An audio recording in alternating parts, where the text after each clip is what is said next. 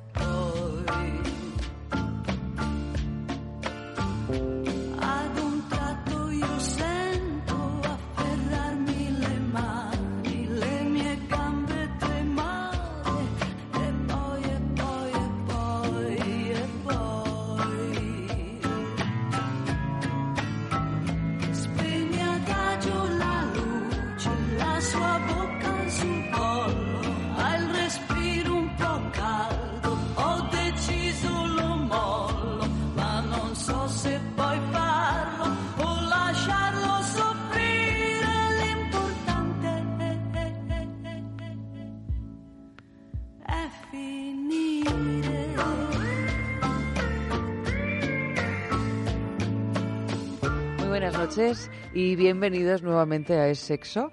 Estamos a 26 de julio, ya para algunos 27, ya bien entradito el calor y hemos empezado a hacer esta semana pues este cambio que hacemos normalmente cuando llega el mes de agosto, es decir, que el cine que normalmente lo podemos disfrutar a partir de las 2 de la mañana los jueves, cuando llega casi casi agosto, pues le decimos a Andrés que pase primero, que pase primero, que como luego vienen los mejores momentos de la sextulia, pues ya primero nos vemos la peli y luego nos reímos. Buenas noches, Andrés. Es verdad que ya no les queda nada a los de julio, ¿eh? Les No. queda muy poquito. Les queda poquito, les queda poquito, Les fíjate, queda poquito. 26 ya. Pero bueno, oye, Oye, mira que te quitan lo bailado. ¿eh? Claro, no agosto sé, estas cosas son está así. ahí encima para los de agosto y, y yo creo que ¿no? julio, julio y agosto duran menos que otros meses. Sí, porque la verdad que lo estás esperando todo el año y, y luego no dura nada. No, dura No, no, no, porque, nada. o sea, en realidad, Mm. cuando te vas, porque te vas, pero si no, empiezas a ver pasar los días y mm, a mí, de verdad, me parece que son más cortos que el resto de meses. Sí, y eso que son más largos. en- Y eso que son más hay- largos y eso que son dos, luz. ¿no? Porque parece dos, que es un pack, dos, que es el mismo mes que se prolonga durante Sí, 62 y luego días. llega septiembre, que es un mes durísimo. Sí. Porque los inicios, en el caso de la radio, que siempre iniciamos. Es como el colegio, empezamos temporada y empezamos curso. En curso, eh, es duro, ¿eh?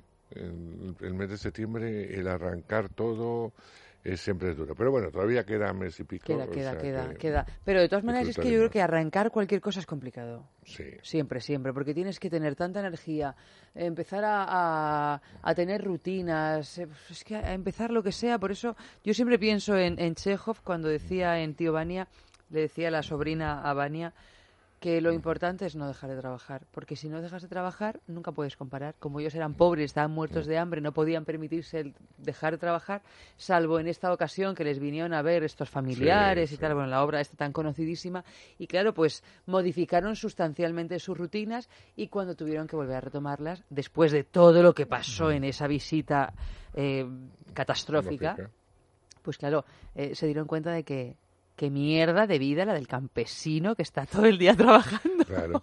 Es que cuando tenemos trabajo, porque lo tenemos, cuando no, evidentemente mm, es mucho más duro, ¿no? Sí, Pero sí es cierto que los parones eh, sí significan que las vueltas son muy duras.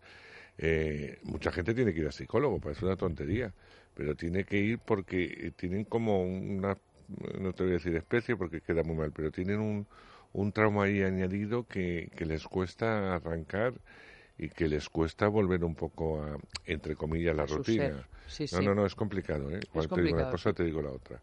Pero bueno, no es el caso. Nosotros vamos a estar aquí No, en verano no. con todos vosotros, o sea que aquí nosotras ya llevamos un tiempo de julio, hoy es eh, la primera semana en la que hemos modificado el orden de los factores, Mm. bueno, sobre todo en el cine, en el resto de programas, sí que es verdad que a partir del 23 de julio, es decir, a partir de- del lunes pasado, comenzamos ya a poner los mejores momentos de la sextulia, pero es que da gusto, a mí me gusta que en verano hagamos una especie, sobre todo en verano, para la radio, que es como el final de curso, Claro, que hagamos un resumen. inventario El resumen. el resumen de lo que ha sido y sobre todo que tengamos la posibilidad de revisar algunas de las cosas que hemos hecho, sobre todo las que más nos han interesado, para que la nueva temporada empiece con esa energía. Sí. Así Que que, también les cuesta arrancar a los asturianos, ¿eh? A todos. Es que los asturianos son humanos, aunque a veces no lo parezca. sí, Entonces, sí, claro, sí. también están sometidos a las leyes del hombre. Pero les cuesta, les cuesta, te lo les digo cuesta, yo. les cuesta, les cuesta. Así que por eso este veranito, como todos, por otro lado, les damos vacaciones y nosotros pues nos reímos con esas cosas que pasaron y que Amalio, pues minuciosamente como hormiguita que es, cada vez que escucha un momento divertido de la sextulia, lo coge y lo guarda. Y así, pues, hasta juntar un mes y medio. Un mes y medio que es un año. Sí, sí. Realmente. Así que nada, pero mira, gracias al cielo que tenemos a este, a este duende de la técnica que es Amalio Varela, que nos acompaña desde hace ya un montón de temporadas y que esperemos que ahí siga otro montón. Bueno, Andrés, pues empezamos esta temporada más estival de, de sexo con una peli que se llama Baby Doll, con Sí. una película bastante antigua, es del año 56 Ujú. dirigida por Elia Kazan e interpretada por Car- en los papeles principales por Carol Bak- Baker y por Carl Malden, que este hombre de verdad que prolífico ha sido en películas. Mm. Sí, Malden, Eli ¿eh? Wallach también, no, no se nos olvide. Que es Bueno, Eli actor- Wallach, por supuesto, es un también. actor fantástico. Mildred Dano. Carl Malden, yo creo que ha sido uno de los actores de reparto más importantes que ha dado el cine norteamericano, Bueno, es que efectivamente. sin él, la verdad, ha estado pero en todo. Pero además ha en estado... un tranvía llamado Deseo. o sea, Claro, eh, eh, todas con Kazan, todas las adaptaciones Kazan. que hizo Elia Anda, que no darle un protagonista a Kazan nunca. Es que no le iban los protagonistas. Si te fijas, tú dime una de las películas eh, de las películas que hizo Kazan basadas en las novelas de Williams, eh, ¿qué protagonista le darías a él? Es que Hombre, en las novelas de Williams... Es que claro, los de las novelas de Williams, a Williams le gustaban los guapos. Claro, entonces... Y como protagonista claro, siempre eran da- guapetones. Le da un personaje bombón que además hizo en teatro en, en, eh, el tranvía llamado Deseo. eh, luego cuando hizo eh, La ley del más fuerte, no, no se llamaba La ley del más fuerte, eh, la película que hizo Brando con Imarisen, eh, él le hacía el sacerdote, eso si, si te acuerdas que era un personaje muy duro, pero el protagonista era también este hombre. Es decir, que yo creo que Malden, y en este caso, tiene un personaje central bastante No, interesante. fundamental, por Y supuesto. fundamental en esta historia, Sí, sí. donde la protagonista es ella, ¿no? Es ella, esta sí. Por de Indudablemente es ella. forma. Por mucho que él parezca que es protagonista, la protagonista es ella. Vamos a contar antes la historia. Está ambientada en el húmedo y caluroso Mississippi. Yo cada vez que veo estas películas del viejo sur digo, madre mía, qué, desgracia. Qué calor. De calor, de humedad, de esas lodazales por los que pasan los coches.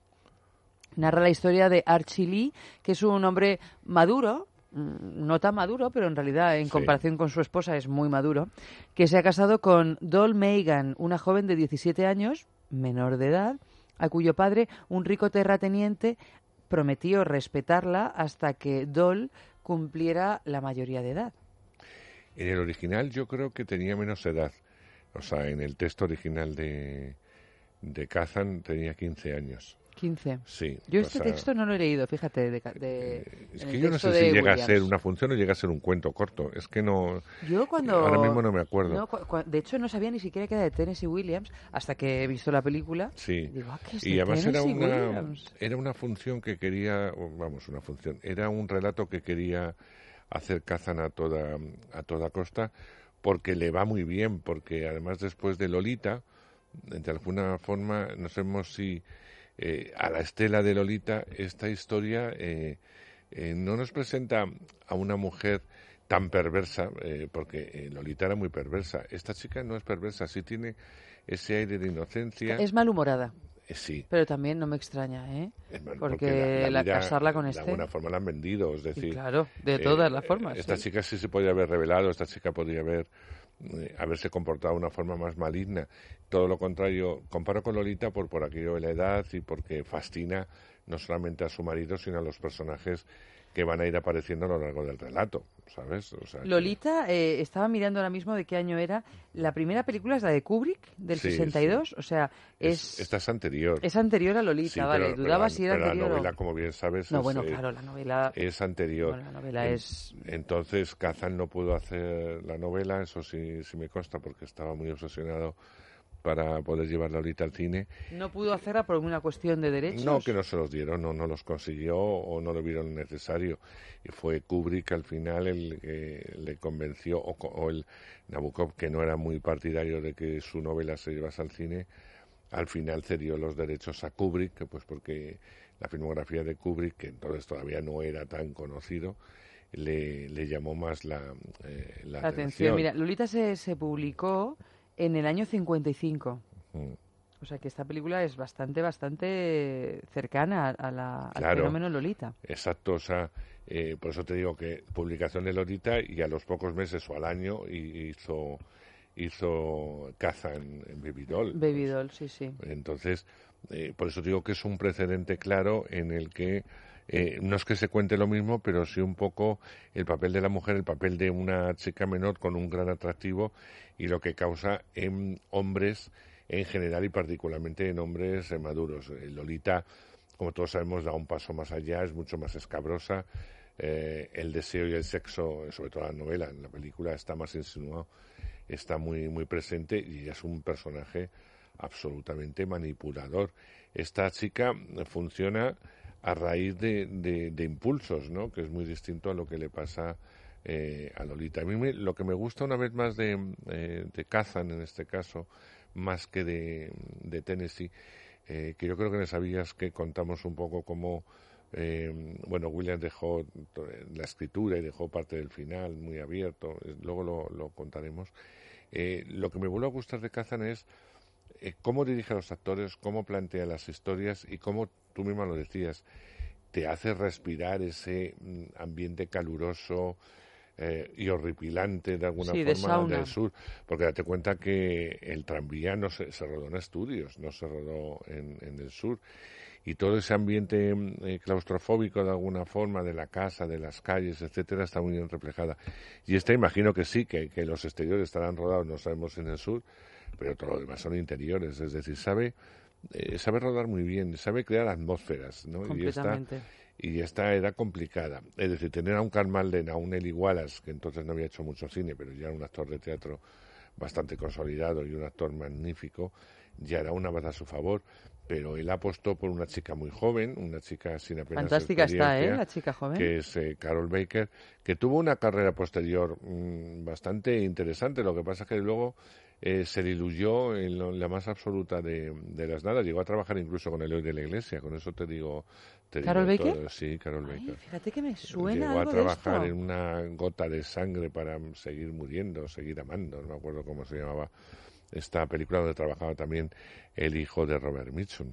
Eh, bueno, era un, Pero ¿y por qué? ¿Qué le pasó a esta mujer? Estoy Pues viendo creo- ahora mismo a ver si encuentro la Pues referencia yo creo que no. a Alex de la Iglesia, pero no la veo. Que esta, que esta chica eh, eh, no, eh, no llegó a cuajar, ¿no? No llegó a. En la película está muy bien. A mí me gusta cómo está en esta película. Sí, está estupenda, Sí. está estupenda. Pero no llegó a cuajar o no, o no llegó a entonar su carrera. Vaya usted a saber por qué. Pero no era una mala actriz, no, no lo era en No, ese bueno, en momento. esta peli yo no sé si he visto más Y películas. esta película, pues claro, si tú se- te sitúas cuando se hizo, Pues fíjate, hace en más de 60. 56. hace más de 60 años, 61 años concretamente, pues eh, mm, resultaba escandalosa, resultaba molesta de alguna forma eh, y sobre todo eh, en la descripción de, de los personajes eh, masculinos son un, un poco realmente obsesivos, nada tolerantes No son ogros. y exacto, no, no son los buenos del cuento en ningún momento, ninguno de ellos. Pero es que eso es bastante común en los relatos de Tennessee Williams, en las, en las obras teatrales. Muchas veces los personajes masculinos Mm. son mm, tienen ese punto de, de monstruo, ¿no? De, de, de monstruo de, de- que, ate- que aterroriza a la pureza. Sí, es verdad, y es totalmente verdad.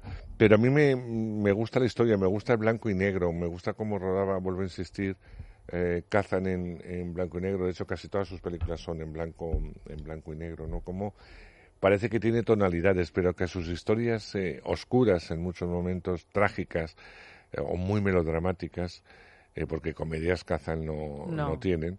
eh, Le da más de lágrima. Sí le da esos claroscuros, ese, esos grises a veces muy matizados, eh, que incluso cuando rueda en exteriores o rueda con luz muy directa, es como que hasta te molesta la luz, ¿no? De, de lo fuerte eh, que está, hacían de, hacía que la propia fotografía, la propia luz, los propios exteriores, las, los detalles más mínimos formasen parte de, de, de la historia. Y a mí eso me gusta mucho, me gusta mucho. Y me gusta mucho esta historia porque te, te engancha desde el primer momento y aunque puedas adivinar al final decir esto va a acabar, mm, si no bien peor, eh, da igual. O sea, es como Bueno, el es- destino. Está- Cuando está va anunciada enfocado y está anunciado de alguna forma ¿no? porque no hay, no hay forma humana de, de salvar lo que mal si no empieza, mal rueda acaba. Disney, ¿no? no, no No, puede no. acabar bien. No. Una historia como esta de una chica de 17 años que se ve obligada a casarse con un hombre al que desprecia físicamente, que intenta por todas las medidas posibles no tener ningún tipo de intimidad con él. Y bueno, claro, pues esto Claro, acaba como no acaba. pinta bien.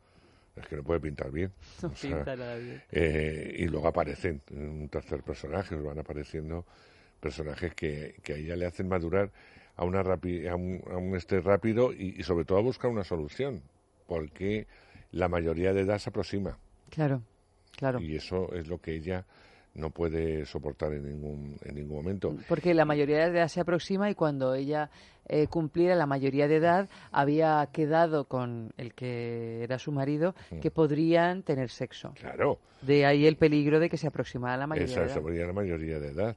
Eh, y, y también el peligro de que este hombre eh, mm, dejase su palabra de lado y pudiera saltarla en cualquier momento, porque hay un momento que el deseo eh, Puede más. de este hombre puede mucho más que Pero fíjate, es sorprendente que- también cómo el- que se podía haber llevado por otro lado también. Sí, totalmente. Pero lo interesante también es ver que él es fiel a su palabra, o por lo menos sí, durante O sea, la, la mayor parte de la película, ¿no? Que llega un momento en que es verdad que hay cosas que, que es- visceralmente le pueden, pero lo interesante es que él, por muchas ganas que tenga, se debe a su palabra y a ese trato que hizo con ella. Sí, Por sí. eso ella también se puede permitir esta, este comportamiento tan altivo. Tiene ahí un punto, me imagino que obsesionado con Lolita como estaba, pues eh, le dio algunos puntitos porque el comienzo de la película Sí, cómo se arregla, cómo ella sabe perfectamente de sus encantos, cómo en ocasiones lo va tentando, ¿no?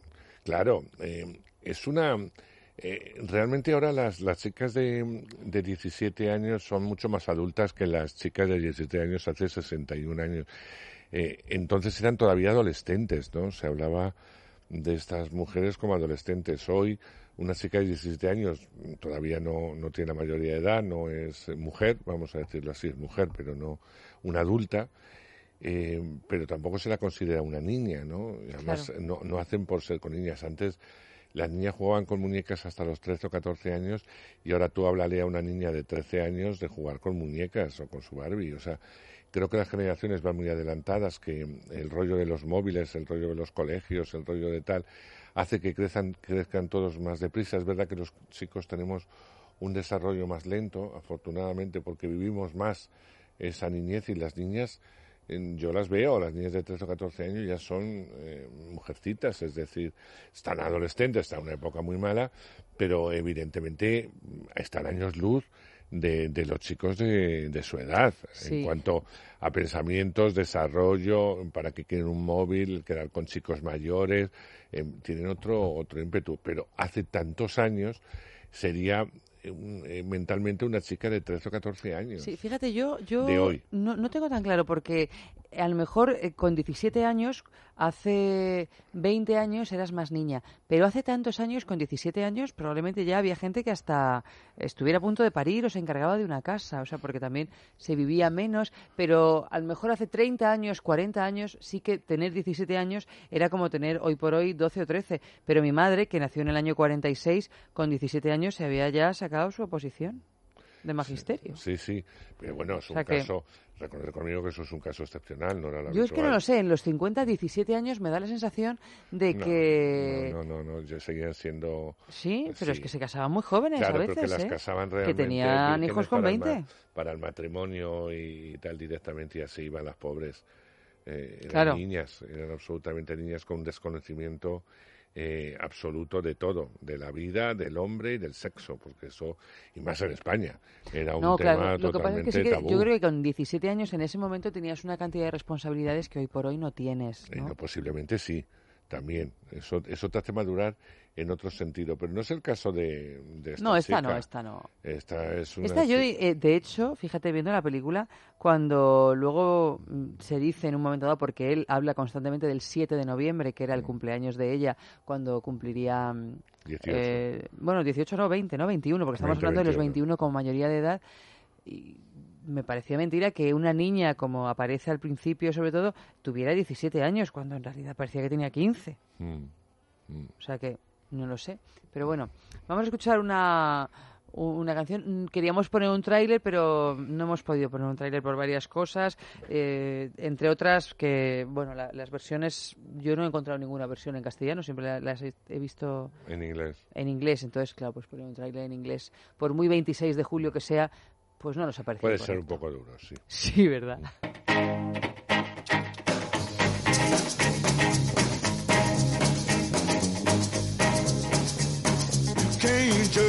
Apple by looking at a tree. You can't judge honey by looking at the bee. You can't judge a daughter by looking at the mother. You can't judge a book by looking at the cover. Oh, can't you see? Oh, you misjudge me. I look like a farmer, but I'm a lover. Can't judge a book by looking at the cover.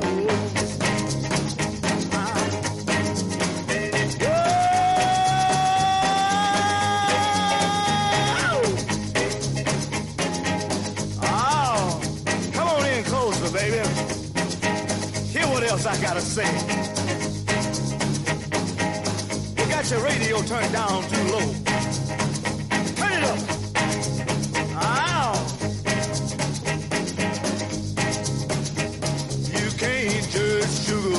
By looking at the king. You can't judge a woman by looking at her man. You can't judge a sister by looking at her brother. You can't judge a book by looking at the cover. Oh, can't you see? Oh, you misjudge me. Well,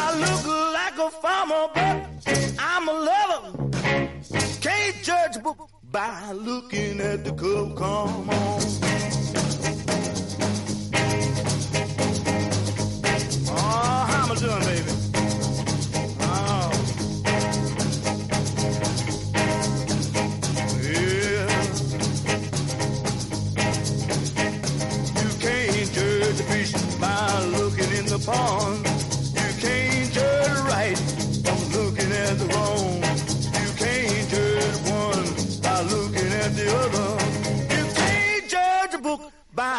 Looking at the cover. Oh, can't you see? Oh, you can't judge me. Ain't like a farmer, but I'm a lover.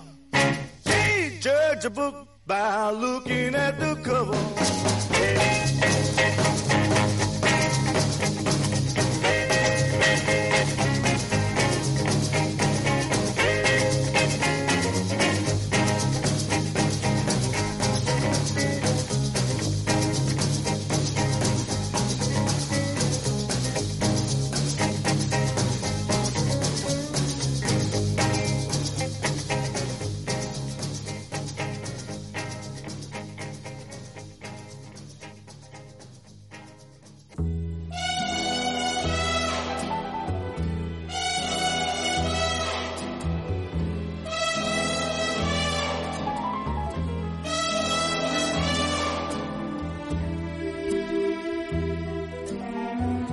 Empezamos con el ¿sabías qué? de esta noche, diciendo que Kazan, independientemente de su fama de soplón en la famosa caza de brujas, fue uno de los grandes directores norteamericanos. Solo por Al este del Edén merece tal calificativo y también fue el director de joyas como Viva Zapata, La ley del silencio o Esplendor en la hierba.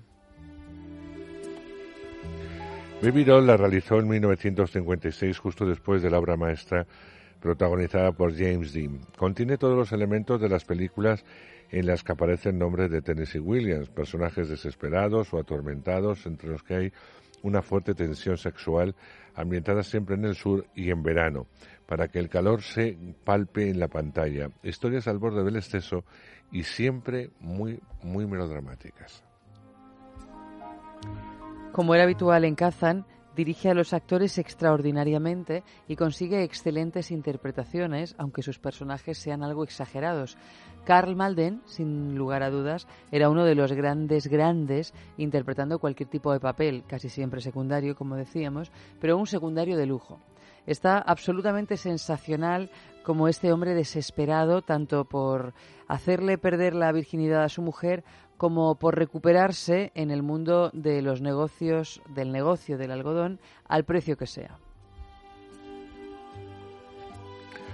Otro elemento importante es la pareja eh, Kazan Williams, uno en la dirección y el otro en el guion, realizando la típica historia demencial de Williams, poniendo el dedo en la llaga con algunas escenas de una sutileza casi escandalosa y siempre con fuertes referencias sexuales. En ese aspecto la película es un poco inusual en la filmografía de Kazan y también para la época en la que se hizo. La primera elección para Baby Doll fue Marilyn Monroe, personaje que acabaría siendo interpretado por Carol Baker. Por su parte, el papel de Archie Lee Megan fue rechazado por Marlon Brando, por lo que fue interpretado por Carl Manlen. El director del film, Elia Kazan, denunció en su autobiografía que el guion de Tennessee Williams fue realizado a medias, ya que él escribió gran parte del libreto. Mm. La película fue censurada en numerosos países como Suecia debido a su alto contenido sexual. En países como Estados Unidos, algunos grupos religiosos, como la Iglesia Católica Romana, condenaron la película como amoral, pese a los esfuerzos de los cambios del director en los relanzamientos para evitar estas críticas. Causante de una gran controversia en su estreno, fue duramente condenado por la Legión de la Decencia Americana, fue sin embargo uno de los grandes triunfo- triunfos de Kazan. También fue condenada por la Time Magazine como la más sucia película legalmente exhibida en Estados Unidos. El cardenal Spellman de Nueva York declaró sobre la película inmoral. Seguro que ejerce una influencia corrupta de los que la ven. Fue prohibida por el alto contenido sexual que para la época era demasiado y si la vemos hoy, pues puede parecernos que no muestra absolutamente nada. Concluyendo así, para entender todo este alboroto que se armó el día de su estreno, hay que situarnos en el contexto y en la década en la que fue estrenada. El rol del ser mujer en esta década conservadora de los 50 presenta una fuerte dicotomía entre la atracción erótica por diosas del amor más grandes por un lado y más que pequeñas que las reales por el otro, las amazonas y las infantiles respectivamente. La película es de una estructura sólida y recoge varios de los elementos característicos del mundo de Williams. Está presente ese sur del que provenía y donde encontraba tantos odios, traumas y contradicciones. Los personajes poseen espacios de ambigüedad que los enriquecen y existe igualmente una renuncia a un final cerrado que tanto le gustaba a Tennessee Williams, un final por lo demás notable y conmovedor.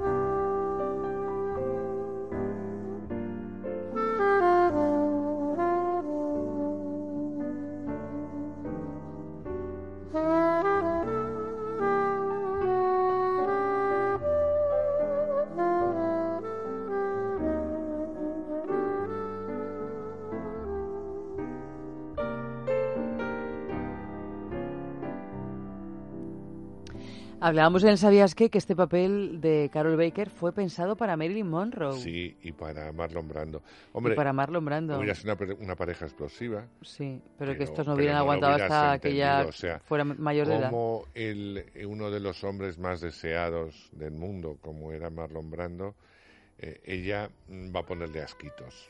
O sea, Hombre, a lo mejor, yo que sé, con esa edad le pones asquitos, pero es verdad que Marilyn Monroe tenía ese punto de sensualidad que Carol época. Baker tiene, pero, pero, te puedes también... creer que sea virgen. Eh, Sí. A mí me cuesta mucho pensar en Marilyn. Estamos hablando Marilyn ya Marilyn. O sea, Sí. ya había hecho No Norma Jean Baker. No, no, no. Estamos hablando ya de películas populares como Los caballeros las prefieren rubias, como Casarse con un millonario. Es decir, estamos hablando ya del mito, eh, de alguna forma. Es decir, que esa mujer fuese virgen es un poco difícil. Y asociarla con Marlon Brando, que es un actor magnífico, eh, en el papel de Carl Malden, eh, dices, eh, no, porque ella no quiere que llegue nunca ese momento, le rechaza y le repudia, le, le repugna de alguna forma. Es decir, eh, Marlon Brando era uno de los hombres más deseados del momento, sobre todo en cuanto hizo el tranvía. y además era muy joven, ¿no? Para, para ese personaje. Pero es lo que te decía yo al principio. Date cuenta que el paso del tiempo, que parece que fue ayer, pero que han pasado 61 años, hace que la película hoy, que la veamos bastante blanca, con muchas implicaciones sexuales y, y en el tiempo eh, estaban Sí, pero a nivel de chicha, de lo Claro, que se ve, de escenas sexuales, todo claro, lo que estamos en otro No momento. solamente por parte de la Iglesia Católica, sino que en un país, entre comillas, mucho más avanzado dentro de Occidente, que puede ser los Estados Unidos o, o Francia o Alemania o Italia, no te digo ya España, además a España llegó con mucho retraso porque no, no se estrenó en su momento. Pues eh, evidentemente que la prohibiesen en Suecia te, te significativa un poco del tema, es decir, que les asustó tremendamente lo que planteaba Baby Doll. ¿eh? Sí, bueno, claro. Es que sea, no me extraña. Hoy por hoy también me imagino que si se hiciera una película como esta, tendría levantaría determinadas ampollas. 13 años, no una niña, eh, una De chica 17. de 17. No, no, claro, pero bueno, Tendrías está... que hacerlo con una chica de 13 años, la obsesión de un adulto y el consentimiento por parte de los progenitores, evidentemente, que se la venderían de alguna forma a este hombre eh, para que eh, cuando éste quisiera y consiguiese la edad, pues lo tuviera. De todas maneras, hemos visto este tipo de cosas, es muy habitual, desgraciadamente, en, en África, ¿no? Hace poco veíamos veía una película, no sé si la llegamos a tratar aquí, que es la venta de una niña de 11 años, ¿no? Que la secuestran, eh, los propios las secuestran, las encierran y las poseen en cuanto son mujeres eh, y las convierten en esposas, sin ninguna opción ni a la familia ni a, ni a la niña, por supuesto. Es la historia de una de esas niñas que, que puede escapar y que una juez de Naciones Unidas logra llevarles a juicio porque además tienen derecho de pernada Sí, ¿no? y es aceptable. O sea, las leyes ellas. son muy complicadas a, a la hora de no admitir este tipo de, de secuestros y tal. Con lo cual no está tan lejano de la realidad que a mí no solamente me escandaliza, sino que me horroriza, ¿no? Lo que se puede hacer con un menor en- y además casi en tono legal. Hombre, acuérdate también. Que hasta, esto lo hablamos hace ya varios meses en el programa, que también lo trata divorcio a la italiana, como en Italia hasta y en otros cientos de países, pero entre ellos Italia hasta hace, mm, no sé, 60 años, mm, 70, 50, no sé exactamente cuándo, tú podías violar a una mujer Mm, y la única manera que tenía la ley de perdonarte era si te casabas con ella. Sí. Por lo cual, esto lo hablamos en el programa, había veces en los que un hombre violaba a la mujer con la que se quería casar porque ya legalmente tenía la posibilidad de hacerlo independientemente de lo que De lo que dijera ella, de lo que mujer. opinase la familia, porque ya es como que has abierto la puerta y puedes entrar y además así te perdonan. Sí, sí, sí, O sea, que tremendo. es que estamos hablando de algo que estaba absolutamente establecido Pero que parece la como parte de la o sociedad. cosas de- del 18 Bueno, es que hay cosas que siguen 17. pareciendo la prehistoria, ¿no? Cuando y las están ahí. Y Sí, están y ahí, están no ahí. hace- no hace tantos años. Sí. Luego también está ahí esta cosa que a mí me hace tanta gracia, bueno, tanta gracia vista desde aquí, ¿no? Porque claro, también pues cada uno habla de lo que entiende. Es eh, la constante presencia del algodón en la obra de Tennessee Williams. Claro, él es- eh, no deja de ser un paleto del sur. Eh, Bueno, pero es que claro, en su sur el algodón era la fuente sí, de, sí, de sí. financiación de familias no, y de- familias y, claro, familias. Y, de, y, de- y fuente de riqueza, ¿no? Y Y bueno, de y financiación y, de riqueza de y la los explotación del patronos. sur y de esos campos en un principio eh, por los negros, ¿no? Eran los negros, los esclavos, los que, eh, que, eh, cogían el algodón y fabricaban los imperios porque realmente los campos de algodón era lo que hacía eh, eh, tener las grandes fortunas de las grandes familias eh, del sur, eh, porque eso, eso es así. Y es curioso porque en su biografía de Tennessee Williams eh, tiene muy presente esos elementos, ¿no? Los negros, eh, los lazos fraternales, eh, la inocencia, la pubertad, la adolescencia, el concepto del padre y de la madre, que es algo obsesivo en, en él, y por supuesto el algodón, porque el algodón es la fuente de riqueza para Claro. luego, eh, yo no sé ahora mismo el sur eh, si, si el algodón sigue siendo o no una fuente de enriquecimiento para el Estado, para los, eh, las grandes plantaciones, pero recordemos que era el algodón primero y luego el tabaco, eh, lo, lo que en el sur hizo que, y supongo que seguirá haciendo, que grandes eh, familias, o ahora en este caso supongo que grandes industrias, hiciesen... solamente- establecieran allí. Se establecieran y prosperasen, ¿no? No, y eran, eran plantaciones familiares en un principio, Sí. las plantaciones. Por eso el algodón está muy presente y todo giraba pues yo creo que como cuando, eh, no, no es el caso de España, ¿no? Pero cuando vives cerca de una región eh, agrícola y tal, todo se mueve a través de la estación, de, de, la- No, de claro, lo que claro. plantas, No es el caso de de lo España que ahora, creces, pero en sí. su momento, Claro, fíjate si pues, era el caso. eh, un país agricultural como este. Claro, pues en Huelva era la- la- en la- Valencia la época de las naranjas, a quién pertenecía eso como tal, si no, no nos tropeaba el granizo, no nos tropeaba no sé qué. Eh, yo creo que de alguna forma eh, eso hizo levantar grandes imperios, cosa que en Valencia no lo tengo yo tan claro, ¿no? Que los- Bueno, pero fíjate la uva en Castilla-La Mancha. Castilla-La Mancha es la la mayor Rioja. productora de vino del mundo. del mundo. O sea Sí, que sí. estamos hablando... Es una riqueza, es riqueza. O sea, es lo que de alguna forma da muchos puestos de trabajo, no solamente directamente de lo que es la uva, sino de, lo, de Claro, todo el proceso en de todo el proceso de la uva hasta llegar al vino, su embotellamiento y su sí, sí, exportación, sí, ¿no? Claro que sí. Pero claro, yo tengo este punto. Me, me parece que estos americanos, los estadounidenses, que tanto meten la pata y tan al fondo en muchísimas ocasiones, y tenemos que convivir el resto del planeta con esa soberbia suya, pero qué bien hacen algunas cosas, aparte de cosas culturales y tal, en, en convertir su rutina diaria en una especie de, de rutina común, porque se emblema. creen. Bueno, de emblema, porque ahora mismo todo ese viejo sur, que probablemente la mayor parte de nosotros no hemos pisado, o si hemos pisado ha sido de una manera eh, puntual, no como para conocerlo, lo hemos visto reflejado tantísimo, de una manera tan En precisa y ya casi tan romántica, ¿no? En, no, pero ya no solo en el cine, en novelas, todos En estos todo, escritores todo, todo. del viejo sur. Estoy pensando en Capote, estoy pensando en Carson McCullers, con el, cora- el corazón es un cazador solitario, también sí, ambientado sí. allí.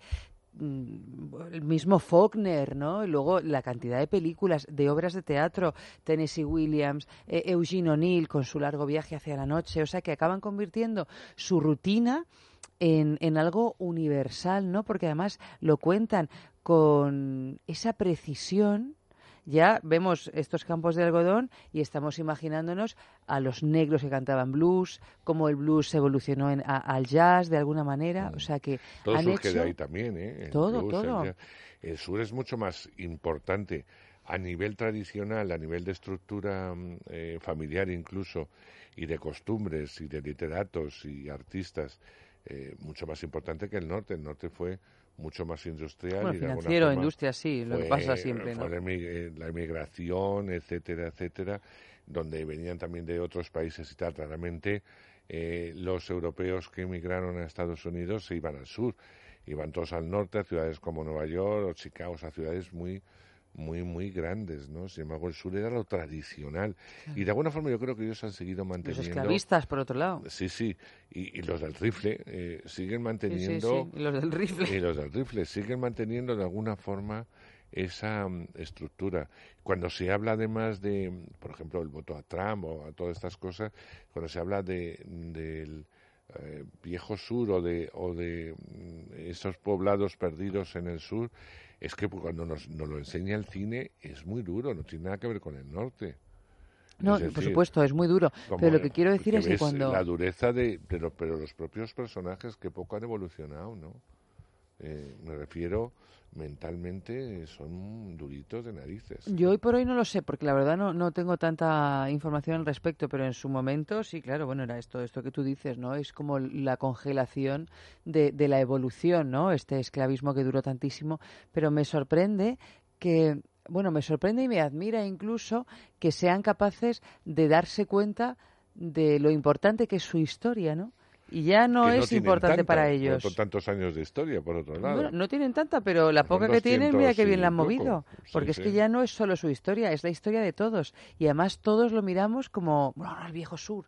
O sea, conocemos el sur, sabemos ubicar más o menos Missouri. O sea, no digo que lo ubiquemos en el mapa, pero cuantísimas ciudades estadounidenses nos suenan eh, simplemente por cuestiones de películas. Sí. ¿no? Que Missouri, eh, Cincinnati, o sea, no sé, Baltimore, Atlanta. Atlanta. claro, son todo por, por esta difusión de su cultura de una manera, mm, bueno, este orgullo de, no, esto es importante. Sí, Es mi historia del sur, de mi mm, algodón, de mis No, cosas. Es verdad pero... que luego, menos los que han nacido en Nueva York y tal, que se ha creado como, bueno, pues como, eh, no te voy a decir yo lo más progre, ¿no? Pero sí lo más avanzado, eh, nacer, crecer, vivir en Nueva York, es como algo aparte del resto de los Estados Unidos, que por otro lado tiene muchas razones, es decir, no tiene nada que ver No. Nueva York con otras ciudades. No, la verdad que no. Pero eh, independientemente de todo esto, eh, se- los que se sienten muy, muy, muy americanos, muy, muy, muy eh, patrióticos, muy, muy de todo, están en el sur. Están en el sur. Los grandes criminales americanos también vienen del sur. Es decir, ese calor no es bueno. Mira, tú que aquí también tenemos bastante calor, ¿eh? Ya, pero no es lo Que yo a mismo. veces cuando llegan mira, estas fechas contaba, digo, este lo calor. contaba Almo- Almodóvar en Volver, cuando decía que ese viento que se produce en La Mancha, Bueno, el en solano. el En mi pueblo el solano dicen que te, que te da un aire. Trastoca mucho la Te da cabeza. un aire y enloqueces. Trastoca mucho Sí. la cabeza. Y, y también ahí nos podéis decir que no hace calor, que cuando llega el verano... Bueno, en La Mancha hace muchísimo calor, calor. pero sí que es verdad que esta expresión, que me imagino que es más común, aparte de solo en La Mancha, ¿no? De que a, a Menganito, no, bueno, le dio un aire. Sí, sí. Le dio un aire es que perdió la cabeza, o sea, que Sí, se volvió loco. Pero es que, claro, cuando, igual que en otras partes, en Tarifa también, o en ser- estas partes es de que tiene que Cádiz, ser difícil vivir los eh, vientos tela. día a día con aire. A mí, por ejemplo, el aire me levanta muchísimo el dolor de cabeza, ¿eh? es verdad. Y me trastoca bastante el aire. Yo vivir en una en un pueblecito de estos de Castilla-La Mancha donde el aire solano, el viento solano está tan fuerte, o, o vivir en una ciudad como Tarifa, no sé si lo aguantaría. ¿eh? No Sí, yo creo que en. Tarifa es más constante. En La Mancha, yo el solano, cuando lo he vivido, mi padre es de un pueblo de Toledo, y bueno, en Albacete no sopla tanto, porque estamos ya más cerca del Mediterráneo, pero ahí en la Mancha profunda, por ahí por los montes de Toledo, eh, cuando le da el solano por soplar y está ahí tu pueblecito entre montañas y se genera una especie es de eso caldero donde el viento va y viene, va y viene, va y viene, la verdad es como para perder la cabeza, Pues- irte con el viento ahí donde te te lleve. digo, yo creo que son cosas que, que, que mellan en el ser humano, ¿no? Y el sur, eh, y hablábamos, todo esto venía a cuento del algodón, es algo que, que está muy metido en la gente que ha nacido en el sur y que nunca olvida que es del, que es del sur. Bueno, y si lo olvidan, tenemos esta larga serie de películas y de literatura para, para recordarlo.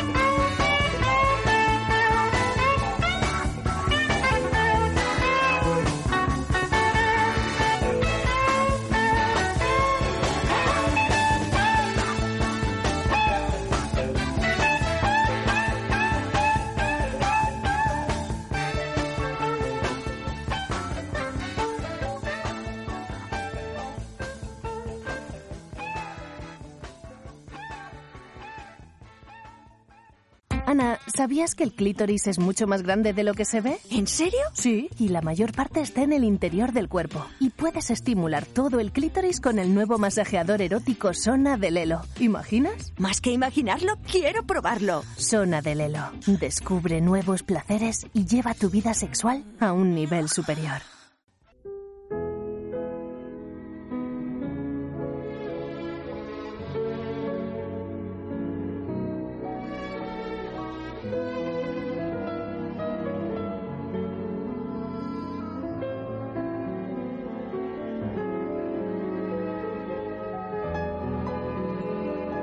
Y el tema para ganar un fin de semana en el balneario de la Ermida es Te conquistaré.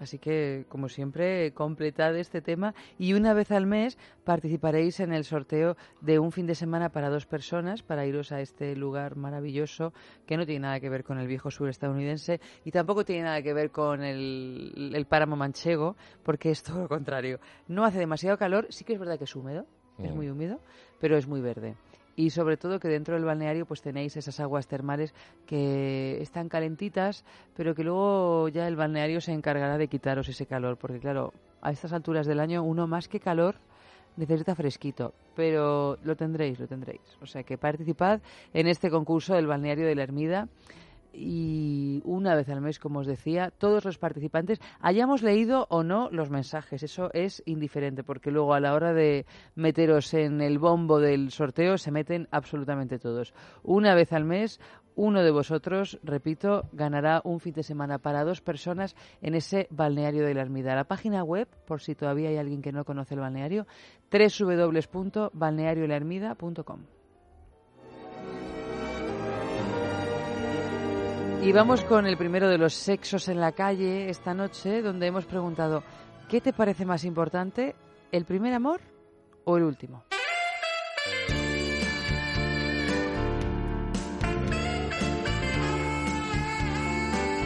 Evidentísimo el último, porque es el que más te impacta y el último que recuerdas, obviamente. Y siempre, siempre el último supera al penúltimo.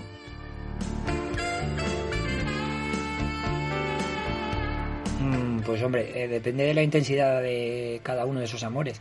Si el primer amor fue uno que te marcó mucho, mucho, mucho, mucho, muchísimo y el último ha sido un amor así un poco más light, pues hombre, pues mm, habría que analizar a lo mejor un poquito ya con el paso del tiempo cuál de los dos es más importante.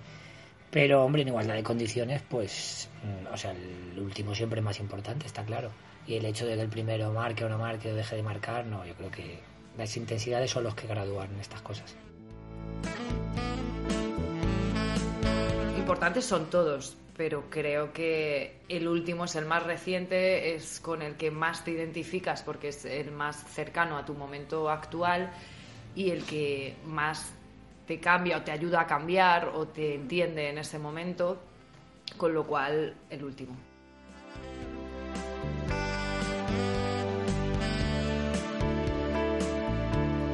Primer lugar, creo que, tenemos la desgracia de que el primer amor a veces marca mucho cómo es el resto de amores y por tanto también el último, pero creo que a la larga el primer amor es solo una cosa nostálgica que recordar y, que al final el fundamental para mí es cómo llega uno y cómo se desarrolla el último.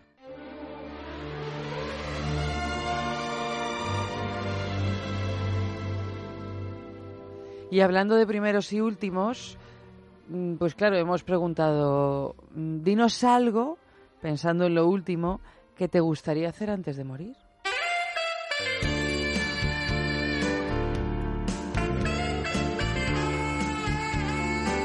Alguna cosa específica sería viajar por casi todo el mundo que... Bueno, casi todo el mundo no, porque no me gusta todo el mundo. Pero por los países así que me llame la atención y sobre todo haber disfrutado la vida al máximo. Y bueno, me gustaría que me tocase la lotería, por supuesto, pero eso no, no depende de mí. Un millón doscientas mil cosas. Creo que soy demasiado joven para morirme ahora mismo y para pensar en esa pregunta, pero es que siempre creo que quedan un millón doscientas mil cosas por hacer antes de morirte. Entonces, viajar, viajar y viajar. actuar en, en una superproducción de Hollywood. No sé, sobre todo yo creo que me gustaría. Me gustaría hacer algo así. que siempre me haya molado mucho de otras personas y que yo nunca me haya visto capacitado para hacerlo, pues mm, verme con las capacidades o con las ganas o con la fuerza necesaria para hacerlo.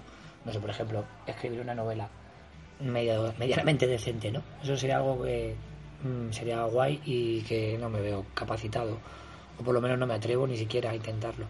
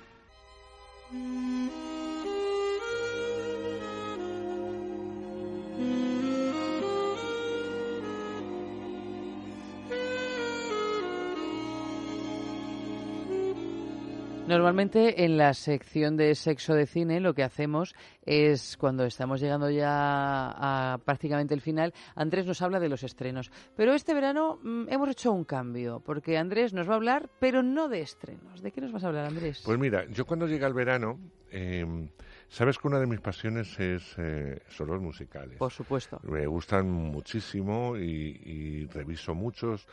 Eh, si puedo ir a Londres a ver los que me faltan, pues voy, etcétera. Pero independientemente siempre me suelo traer su música y en algunos casos cuando pasa el tiempo eh, se editan en, DVD o en Blu-ray y yo me los compro para tenerlos de recuerdo y me los vuelvo a ver una y otra vez. Es verdad que, que el, yo empiezo a aficionarme a los musicales gracias al cine musical, eh, nunca mejor dicho. Pero el teatro tiene algo mágico que no lo tiene el cine. Y te está hablando una persona que ama el cine por encima del, eh, del teatro. Y hay veces que algunos musicales se llevaron a la gran pantalla, primero fueron musicales, luego se llevaron a la gran pantalla. y otros que no, eh, que directamente se han quedado para siempre en, el teatro. Eh, a lo largo de estas semanas, hasta que acabe el, el mes de, mm, eh, de, de agosto, pues vamos a hablar de, de algunos musicales, de algunos que se han llevado a la pantalla eh, eh, y otros que se quedaron en el teatro. Pero siempre vamos a oír las versiones teatrales. Ah, muy no- bien. No las versiones cinematográficas, ¿no? Que son además más inaccesibles, Claro. por otro lado. Lo lógico, pues a lo mejor sería empezar con siete hermanos, siete novias para siete hermanos, que si cantando bajo la lluvia. Me, me refiero porque serían cine y serían clave, o West Side Story, en fin, que son clave en la historia del cine musical.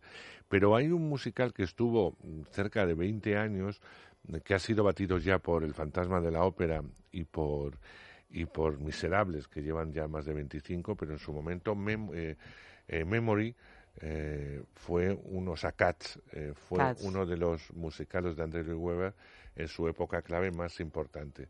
Incluso se llegó a hacer una versión en español que se estrenó en el Coliseo, clavada, exacta y magnífica eh, en España. El problema de, de que es muy difícil hacer esto en, en cine, porque se pensó primero en hacerla en películas de animación, más que en película de, eh, de carne y hueso, porque es una historia de gatos. Realmente es una serie de poemas, son poemas, eh, poemas muy importantes de la literatura británica, que lo que hizo Weber fue pues mm, situar una historia donde nos contaban los distintos tipos de gatos y sus distintas or- organizaciones. Y las canciones tienen que hacer referencia a esos eh, poemas.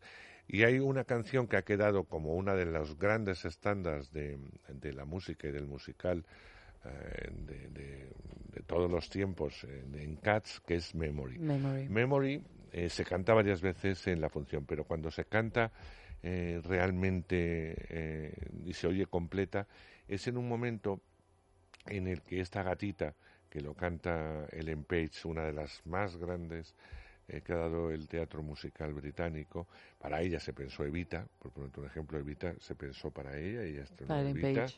y estuvo mucho tiempo, pero bueno, no ha sido eh, el único musical que se pensó de los nuevos para ella. Luego ella ha hecho clásicos, ha hecho de todo y, y afortunadamente sigue en activo. Bueno, pues Ellen Page aceptó este papel que, apenas sale y que canta la canción porque ella sabía que esta canción era única y es un papel muy Hombre, es que es una canción eh, claro. eh, que en cuanto la no- oyes no, sale te, mucho. te penetra. Que para ser una estrella, es decir, aceptó, primero porque le gusta a Weber, porque Weber se lo pidió, iba a ser un tiempo limitado, y aunque sabía que la canción era buena, nunca pensó que iba a ser lo que fue Cats para su vida profesional y, y evidentemente personal.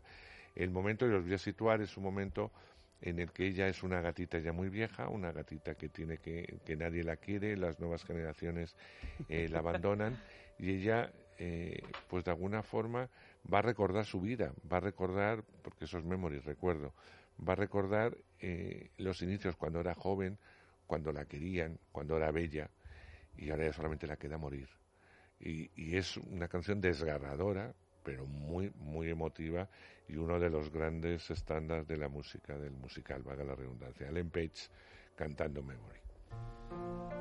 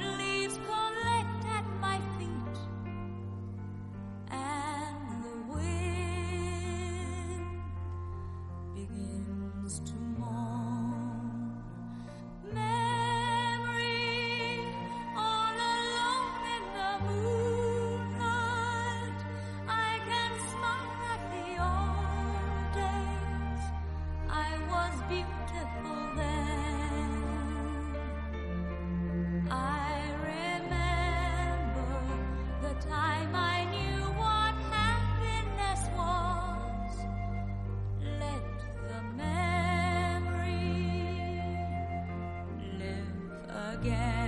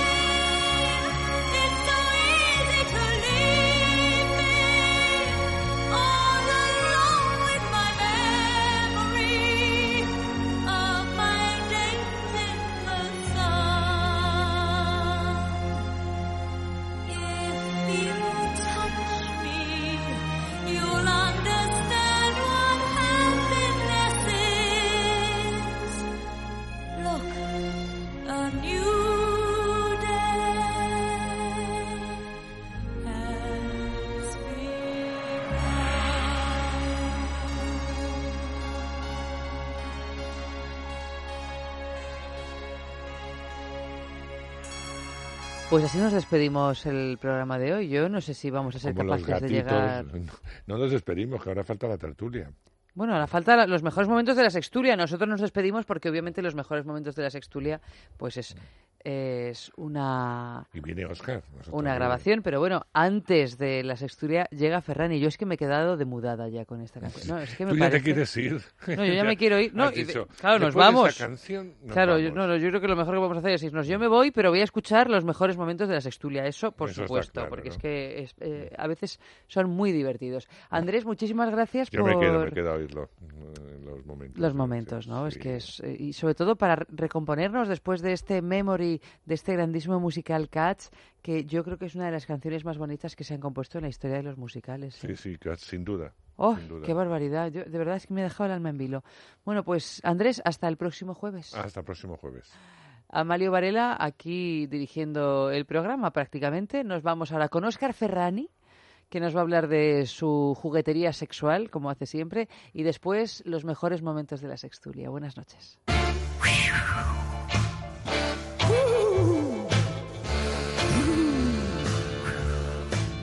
She made my blood run cold, sent cold chills all through my soul.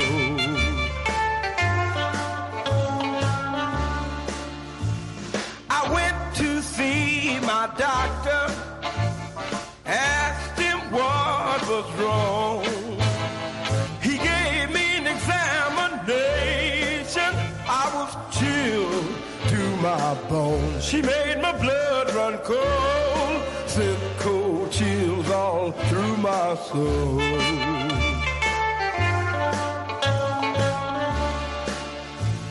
He said, Your kisses freezes my heart, causes my blood to stop. Have icicles hanging from my eyes. I need heat all around the clock. She made my blood run cold, He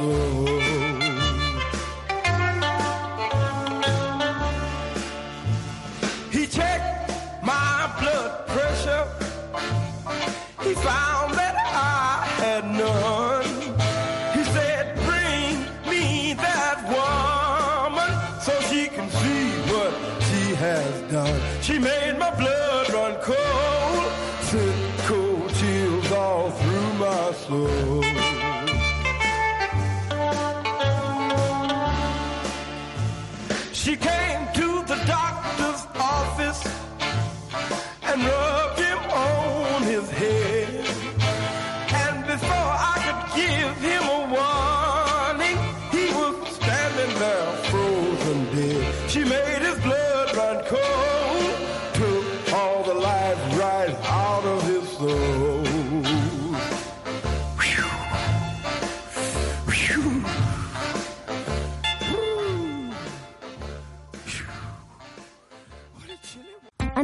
¿Sabías que el clítoris es mucho más grande de lo que se ve? ¿En serio? Sí, y la mayor parte está en el interior del cuerpo. Y puedes estimular todo el clítoris con el nuevo masajeador erótico Sona de Lelo. ¿Imaginas? Más que imaginarlo, quiero probarlo. Sona de Lelo. Descubre nuevos placeres y lleva tu vida sexual a un nivel superior. El sabor sí que lo tengo claro, chocolate, pero lo que dudo es entre una o dos bolas. Me lo recomendó el médico, así que casi es más una cuestión de salud que de placer. Venga, me voy a llevar estas bolas chinas y el lubricante de choco. Descubre una vida sexual llena de primeras veces en amantis.net y en nuestras tiendas de Madrid y Barcelona.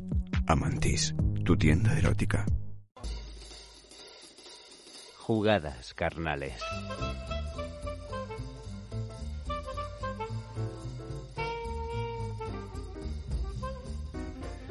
Bueno, pues vamos allá, que ya estamos terminando la semana de sexo y tenemos una última entrega de jugadas carnales de verano.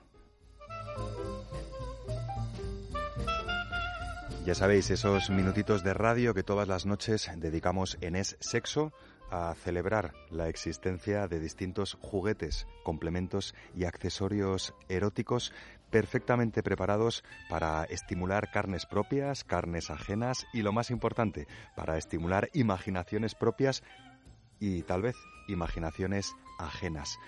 Herramientas en cualquiera de los sentidos que a nosotros nos gusta llamar herramientas carnales. Herramienta carnal.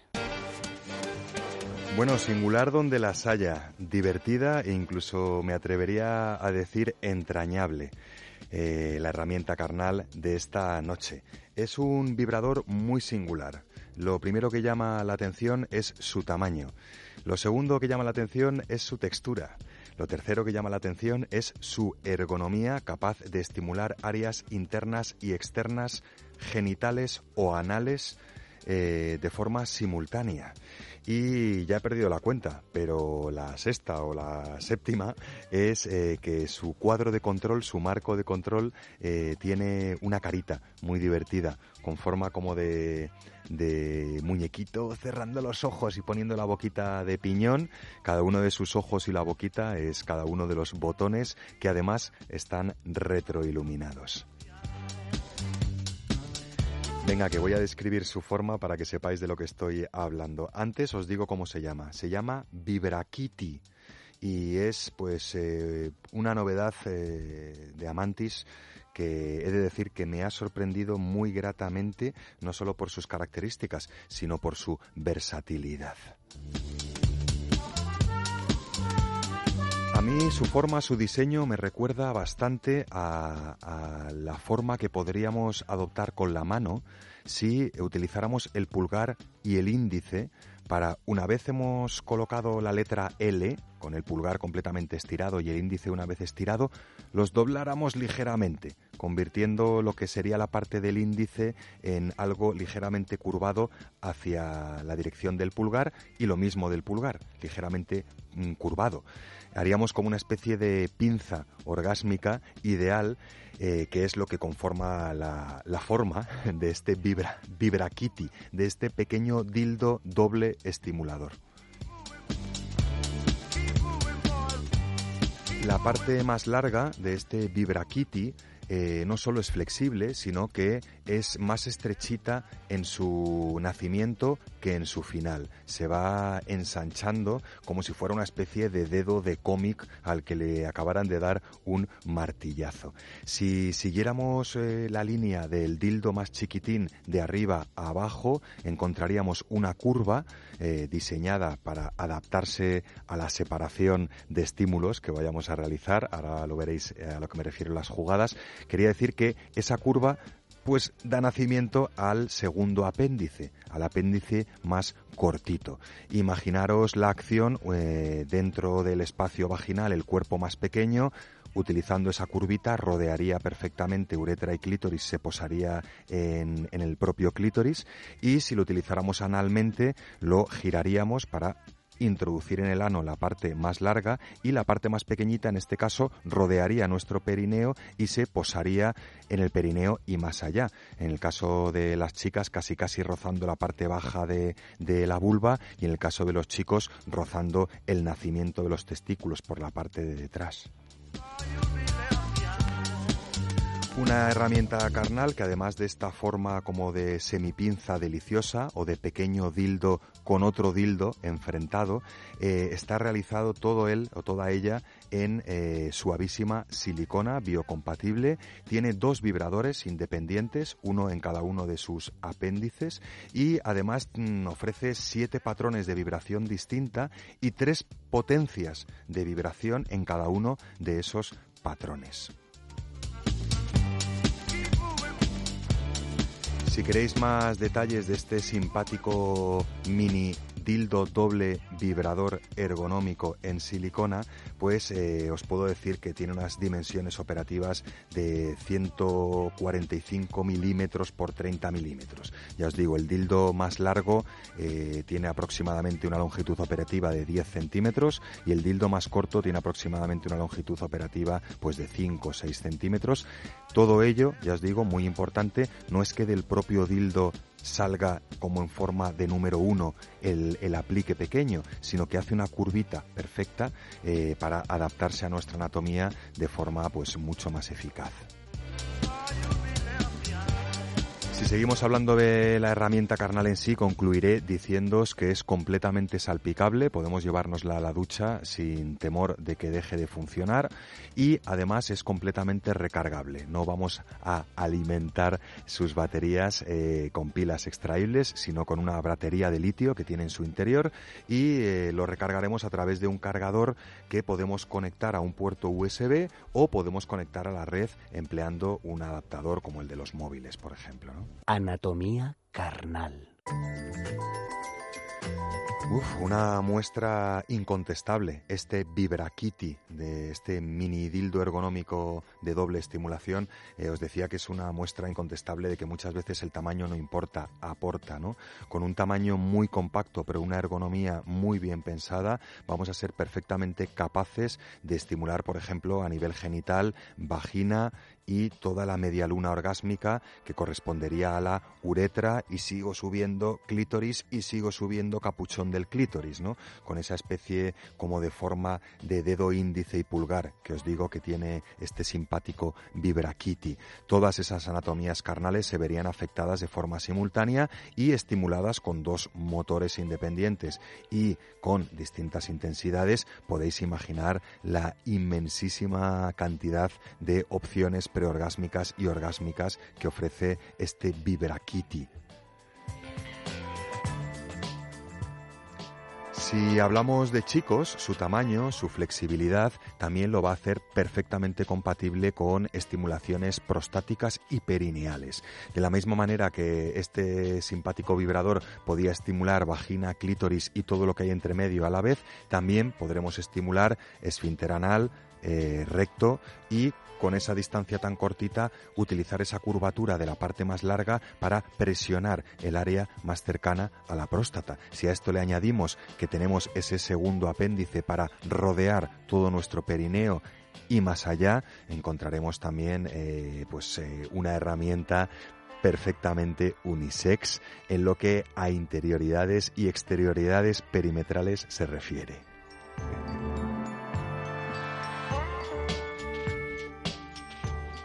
Jugada carnal.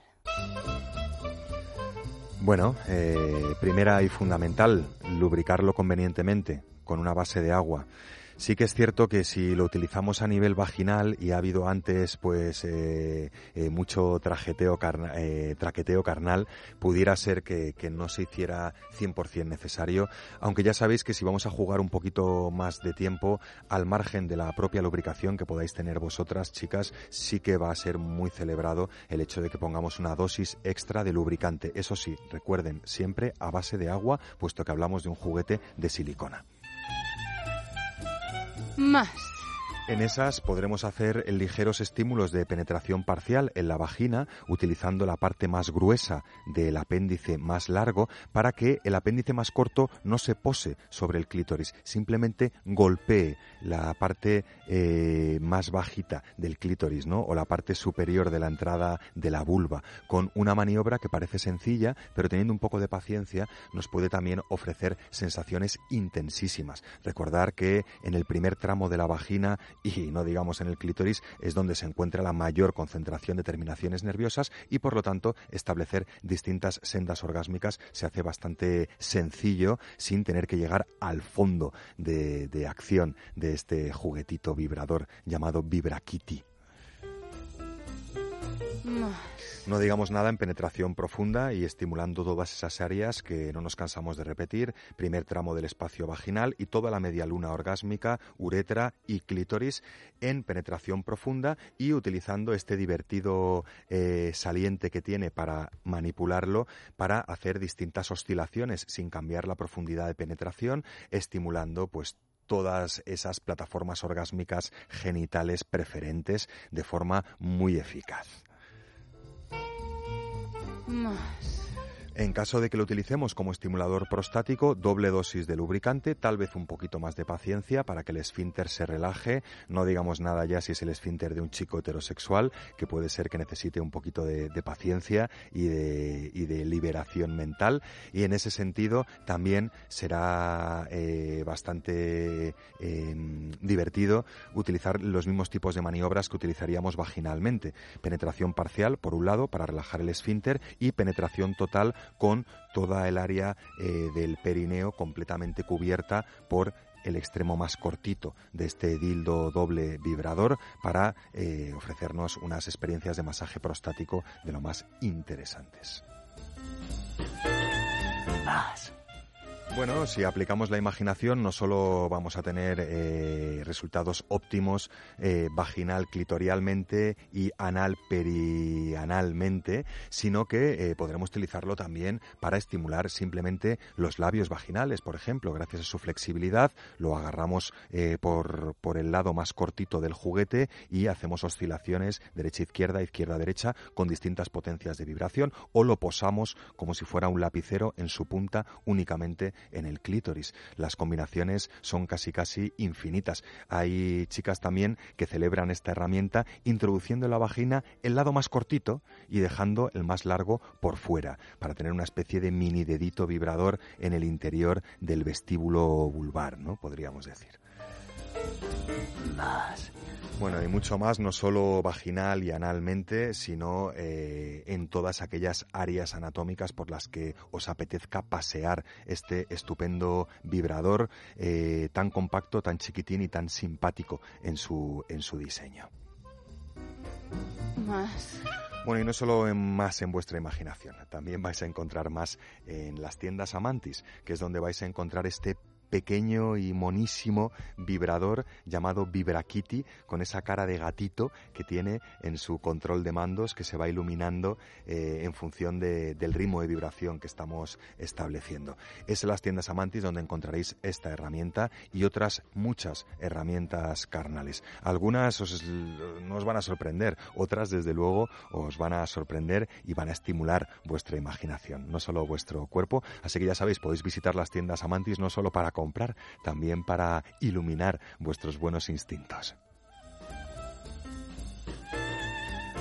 Hay tres tiendas Amantis en Madrid, una cuarta tienda Amantis entre Leganés y Alcorcón, en el polígono de Valdeacederas, que además dispone de, de una interesantísima zona outlet, y tenéis otra quinta tienda Amantis más, esta vez en Barcelona, en la ciudad condal, en el barrio de Gracia. Si queréis eh, conocer y reconocer los encantos de Amantis de forma virtual, también podéis visitar su completísima e interesantísima tienda online a través de www.amantis.net.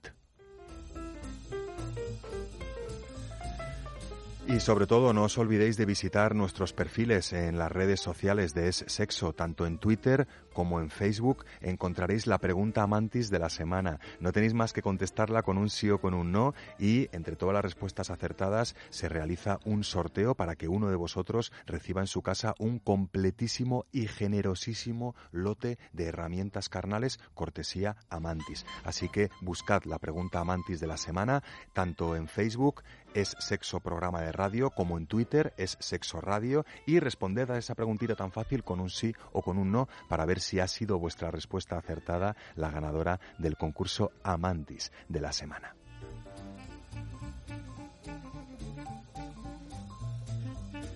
Y bueno, hay muchas formas de jugar eh, y de concursar, pero desde luego la que más nos gusta a nosotros es eh, la que a carnes propias o ajenas se refiere. Así que nosotros volveremos la semana que viene, continuando este verano de jugadas carnales con más opciones para aprender jugando. Hasta entonces, no se olviden de jugar, ya saben ustedes que no solo uno se divierte mucho, sino que además puede aprender infinidad de ideas y de conceptos.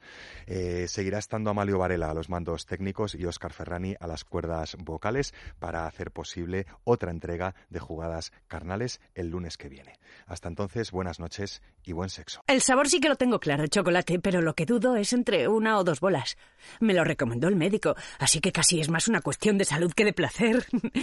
Venga, me voy a llevar estas bolas chinas y el lubricante de choco. Descubre una vida sexual llena de primeras veces en amantis.net y en nuestras tiendas de Madrid y Barcelona. Amantis, tu tienda erótica. No use, old girl. You might as well surrender. Your hope is getting slender. Why won't somebody send a tender blue boy to cheer up little girl blue? Oh, oh sit there and count your fingers. What can you do?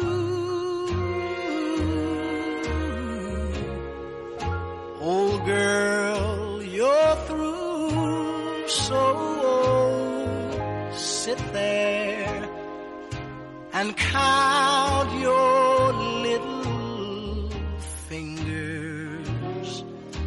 Unlucky little girl blue. Oh, oh, sit there and count the raindrops falling on you.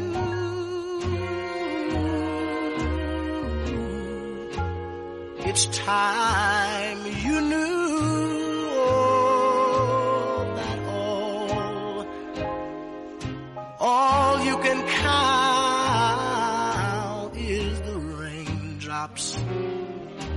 that's falling on. Little girl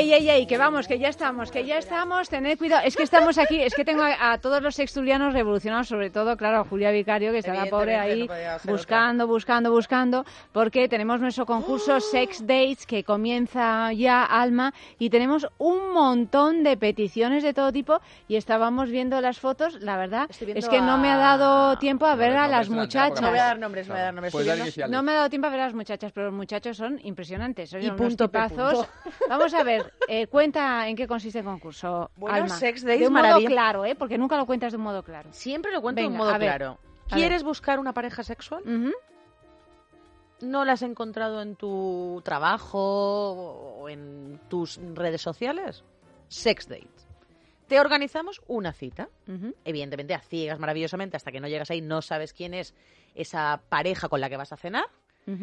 Y eh, simplemente tienes una cita en Maitake, por que es favor, un restaurante maravilloso, fantástico Maitake. en el centro de Madrid, en el barrio de Salamanca. Os organizamos una cena, citas Date, ciegas, Cita ciega para conocer a esa pareja. y luego, pues lo, Lo que, que sea, sea. Y, y después de la cena tendréis que venir aquí al programa Claro. a eh, comentarnos cómo fue la cena. Claro. ¿De qué manera participamos? Participamos en Facebook. es sexo. Es sexo. Participamos por email.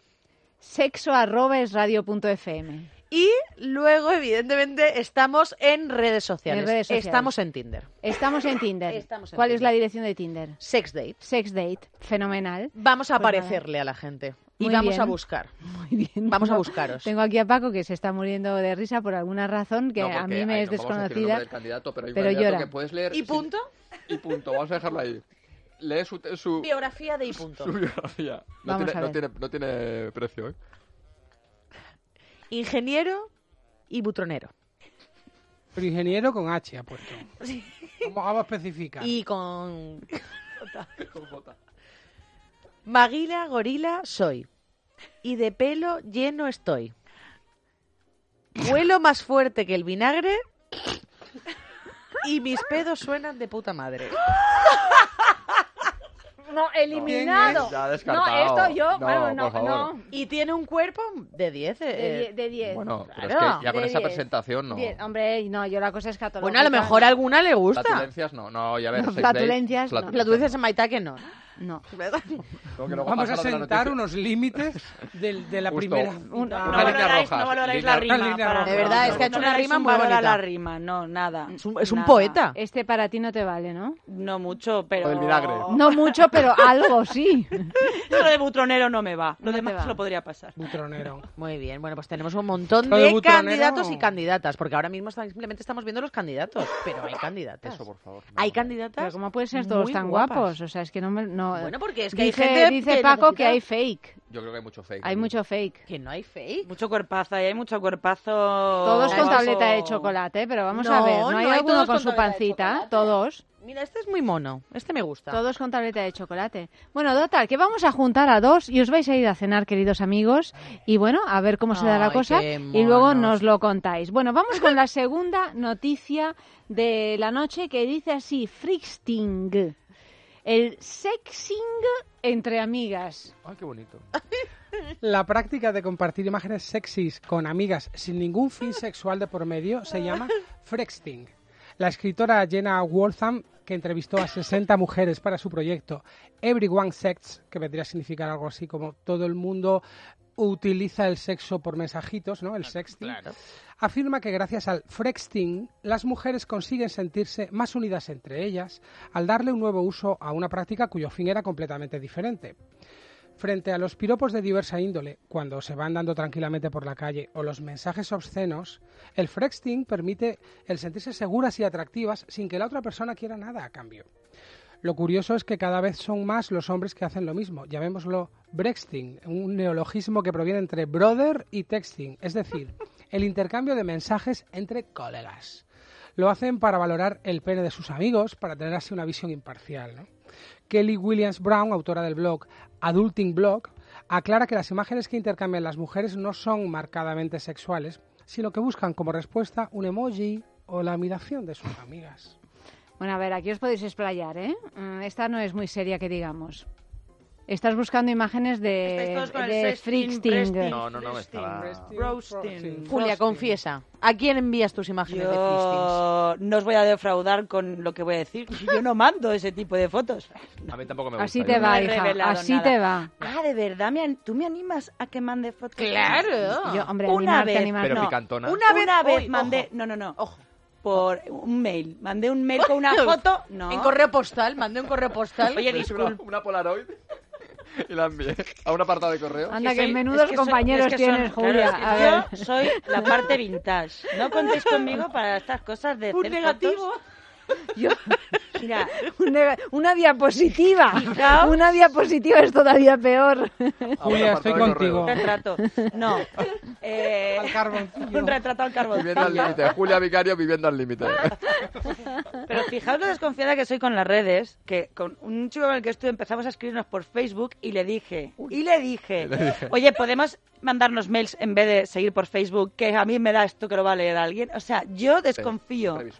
Es que yo, o sea, pero me daba estabais pánico. escribiendo, Julia. Me daba pánico. Había conversaciones. Mira, no me caliente. No pero era, claro, era, eran conversaciones húmedas o no. Claro. Era, era, lo suficiente como para no querer que nadie más lo leyera. Madre mía. ¿Qué madre? Entonces, a mí eso. Ay, ay, ay, ay, ay Wikileaks, ¿dónde está cuando se te a necesita? A a mí es que de verdad eso me da, me da pánico. Ashley. Madison, Ashley Madison. Lo que lean Facebook, o sea, yo, el mail, pues vale, el mail vale, pero Facebook, WhatsApp, fotos... Ah, calla, calla. Yo tengo que decir, voy a romper una lanza, que siempre me encanta esta expresión, a favor de Julia, porque a mí me pasa un poco igual. Yo debe ser que es un tema generacional, lo digo completamente en serio.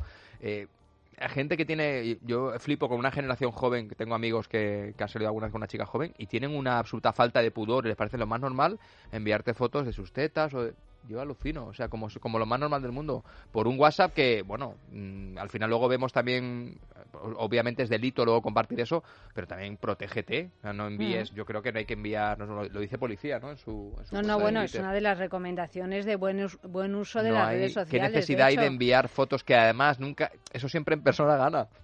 ¿No?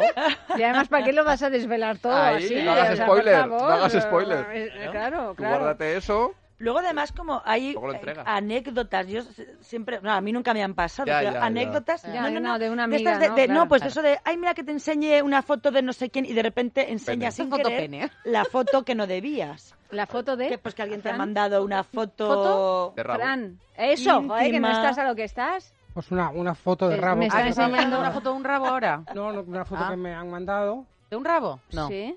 ¡Ah! Ah, yo sé, la de Rajoy. Sí.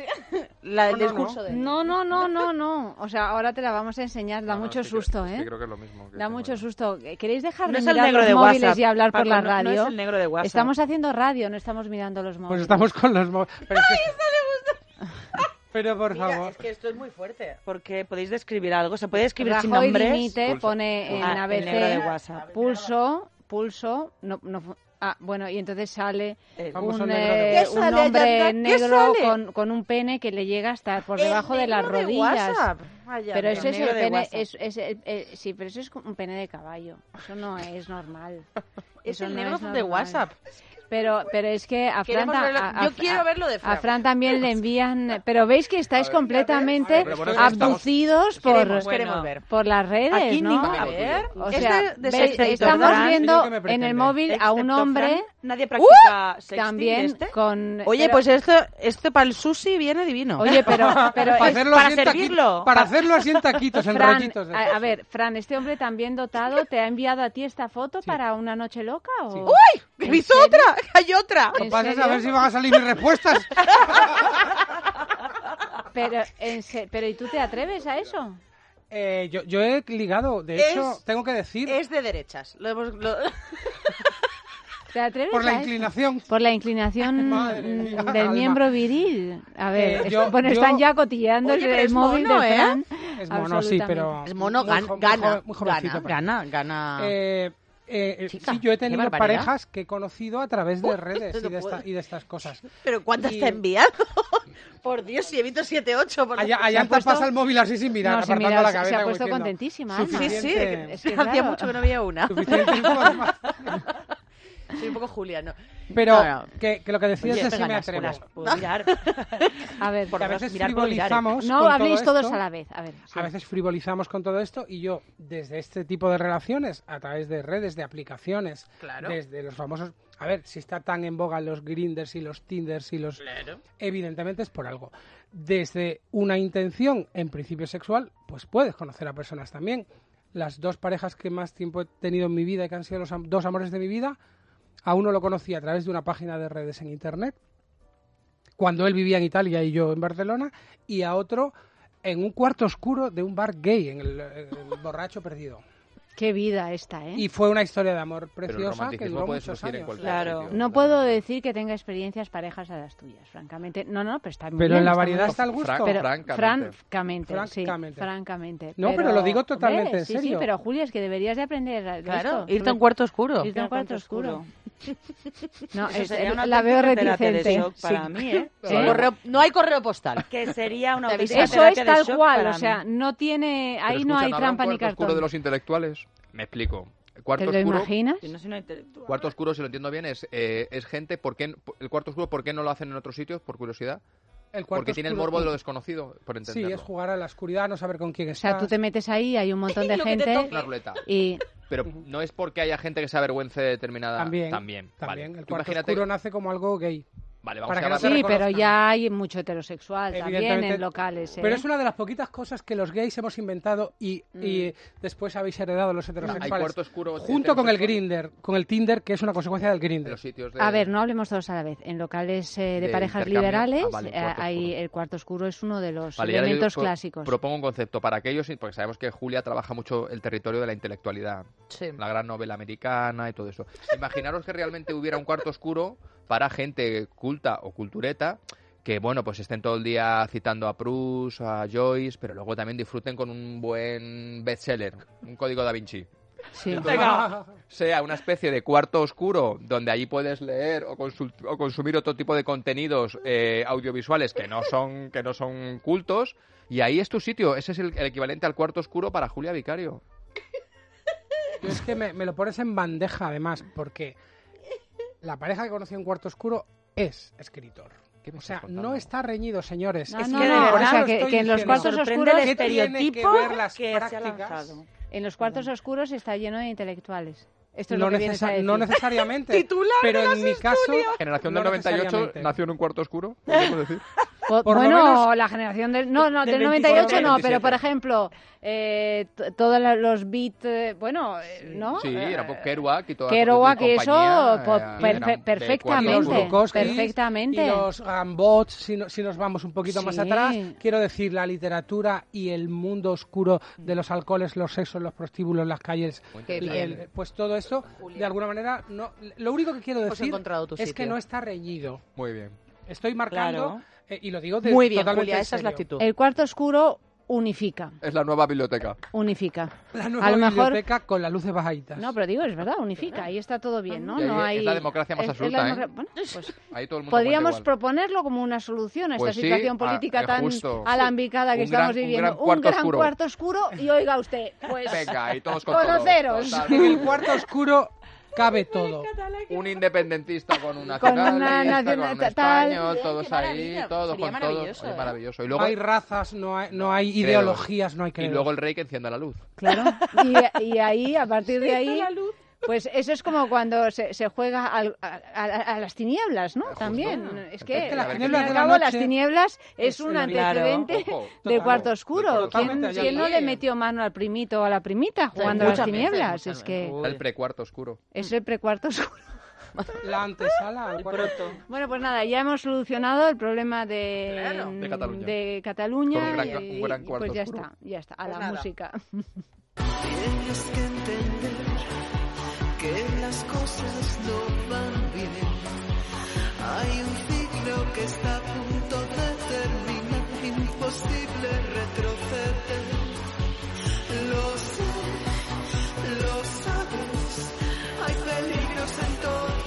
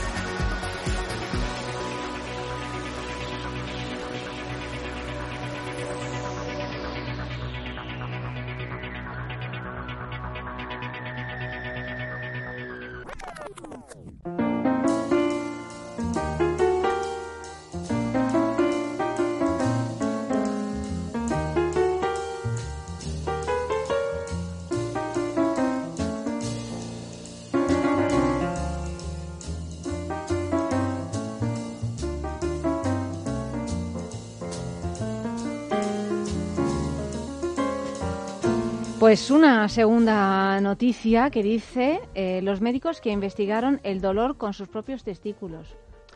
Herbert Henry Woolard y Edward Arnold Carmichael fueron dos científicos británicos nacidos a finales del siglo XIX cuyas investigaciones en el campo de la medicina fueron muy reconocidas. Y no es para menos ya que pusieron su cuerpo al servicio de su trabajo, en concreto los testículos. En 1933 publicaron en la revista Brain un estudio relacionado con el dolor referido, es decir, ese dolor que se siente en áreas del cuerpo alejadas de la víscera donde se produce el estímulo doloroso. Basándose en trabajos fallidos de científicos anteriores, llegaron a la conclusión de que la mejor víscera para experimentar eran los testículos. Uno de los experimentos consistía en, mientras uno de ellos estaba tumbado con las piernas abiertas, colocar pesos de entre 50 gramos y un kilo y medio sobre los testículos. También comprobaban la sensación de la anestesia sobre los genitales aplicando pinchazos con alfileres y pellizcos. La imagen de aquellos profesionales también debía ser digna de estudio. La experiencia de ambos fue descrita en un trabajo con el tono aséptico que una publicación de este tipo requiere.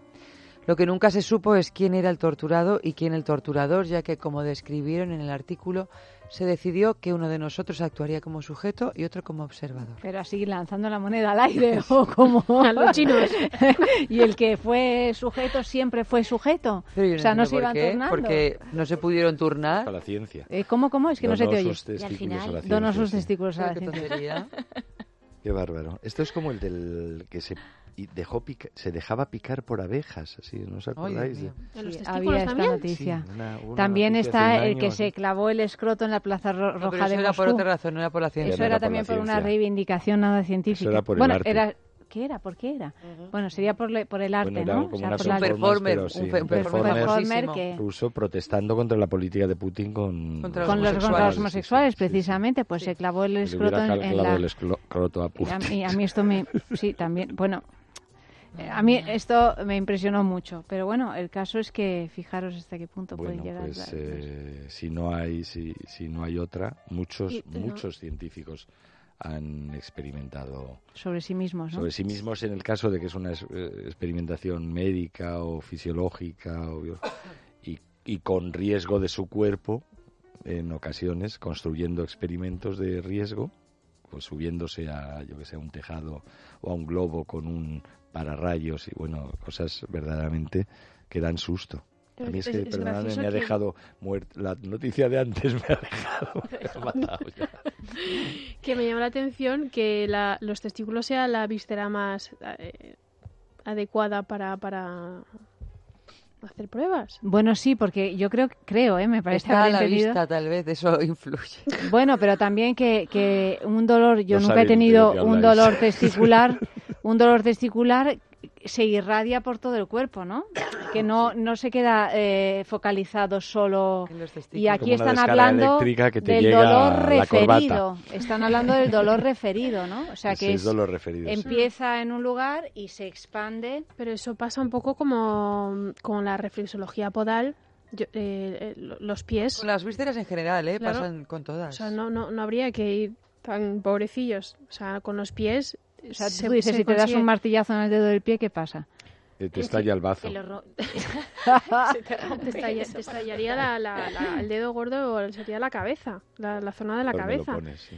Pero eh, eh, pues es curioso que en la, pues esto, en la reflexología podal, en toda la planta del pie está reflejado el cuerpo entero.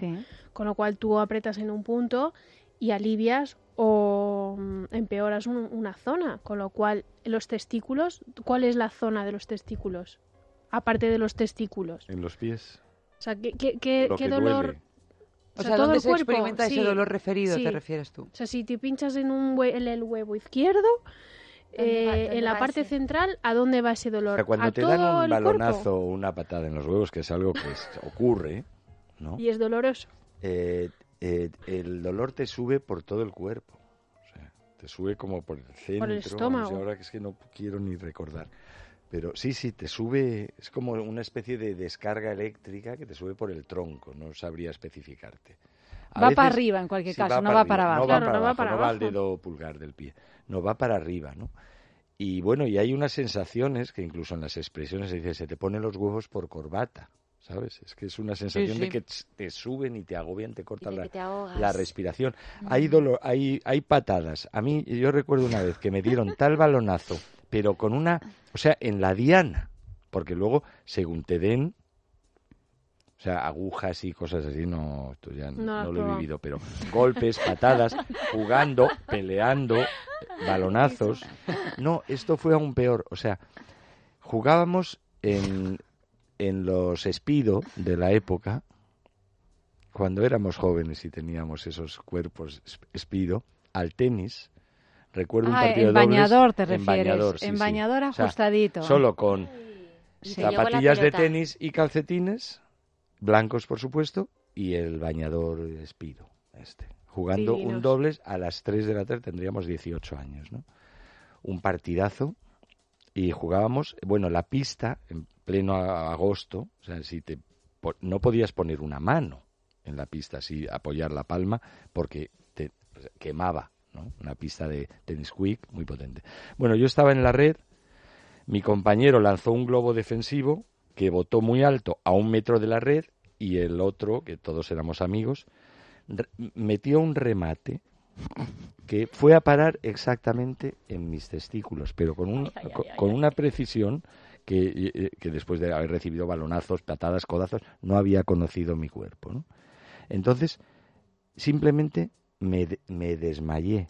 O sea, no llegué, sí, sí, es la única vez en mi vida que no, es, que- no he perdido la conciencia prácticamente, o sea, simplemente caí redondo y hasta que no levantaron estuve 10, 20 segundos apoyado yo entero como San, San Lorenzo en la parrilla, prácticamente desnudo, sobre esa Pobrecito. ardiente pista de tenis sin notar ningún dolor. O sea, el, el, el dolor, el, el umbral de dolor había sido transportado ya a la decapitación, o sea, con el Pero pelotazo. entonces has sufrido también la anestesia de la que se habla en este... Bueno, es que En este momento- artículo, las dos cosas. claro, es que llega un momento en que el dolor te... o F sea, a la plancha. Sí, F a la plancha. del dolor te puedes desmayar. San F, se me había Pero olvidado no esto, es, llevaba años. no es un, el dolor de los testículos parecido al dolor de si te dan un golpe en los pechos a las mujeres. Yo Yo había creo- leído que era muy Sí. parecido. Yo creo que debe ser más Peor. intenso, ¿no?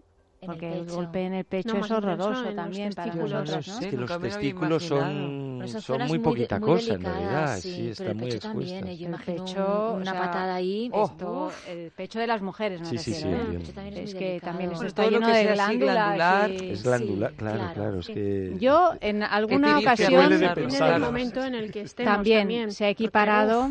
Y si además estás ahí... Bueno, en la época, en, No. la- en el periodo de ovulación te da un golpe en el Eso. pecho y no, yo un creo que lo bueno, no olvidemos lo que es hacer una mamografía pierdes, en época de ovulación. O sea, no os lo recomiendo. Hay que calcular siempre bien cuándo ir a que te aplasten el pecho. Yo la última vez que me hice una mamografía que estaba en esa situación verdaderamente además de humillante, horrorosa, o sea, como con, con- con- con el pecho metido entre una cosa que además se para cuando ella decide que ya ve algo. O sea, no se para cuando tú dices, oiga, que es que me voy a morir. No, no, no. Tú tienes el pecho metido en esta cosa y esto te lo va aplastando, aplastando, tal, tal, Una especie de antes prensa, de, ¿no? de arriba abajo. Sí, sí, es una sí. prensa. Y luego ah, eh, de, los de- en, los, en los laterales, ¿no?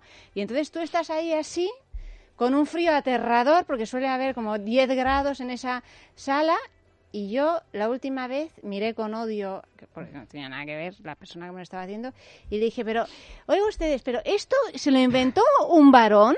¿Quién se lo inventó? Digo, porque yo estoy segura de que un tío no se inventa que le hagan esto en un huevo a un señor, con perdón. O sea, esto es completamente inaudito.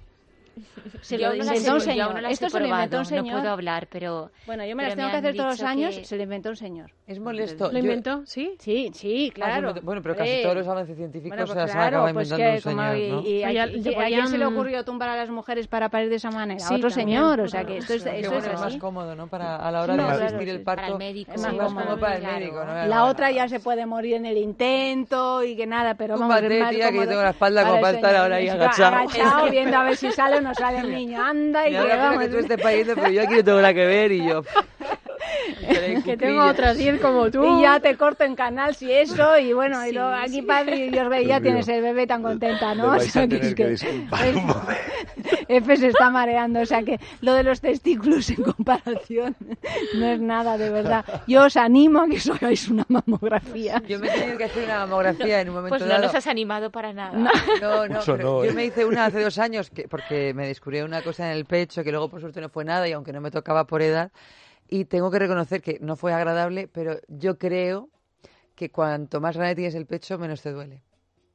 A mí me dolió. No, no, no, no, perdona, no es eso. Te voy a corregir, Eva. No es que cuanto más grande tienes el pecho, menos te duele. Es que cuanto más grande tienes el pecho, más se ve. Por lo, men- por lo tanto, menos se aplasta. No lo sé, pero porque también, porque también no, en es- serio, si tienes po- Sí. poco, poco pecho, no ven nada. Entonces ti- tienen que machacar. No lo sé, porque también hay mujeres que... tienen- Pero es que no, no, no tiene tanto que ver con el tamaño Con del pecho, sino con la densidad del- que tengan sus pechos.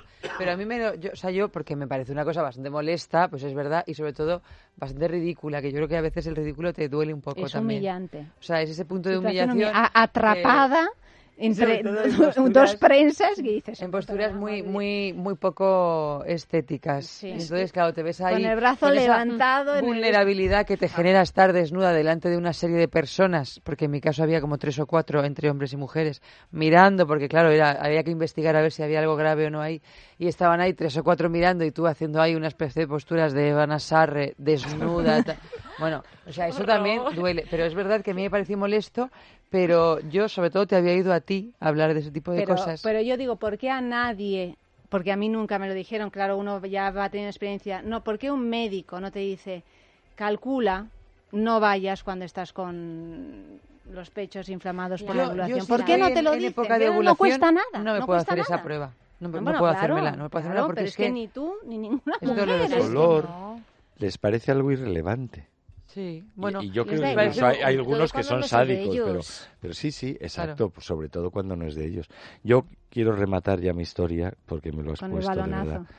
Me subieron en el grill prácticamente hasta el vestuario donde estaba eh, la enfermería en el club, ¿no? O sea, me, subieron, me rescataron mis amigos y allí experimenté el dolor de la humillación. Sí, es que también duele, ¿eh?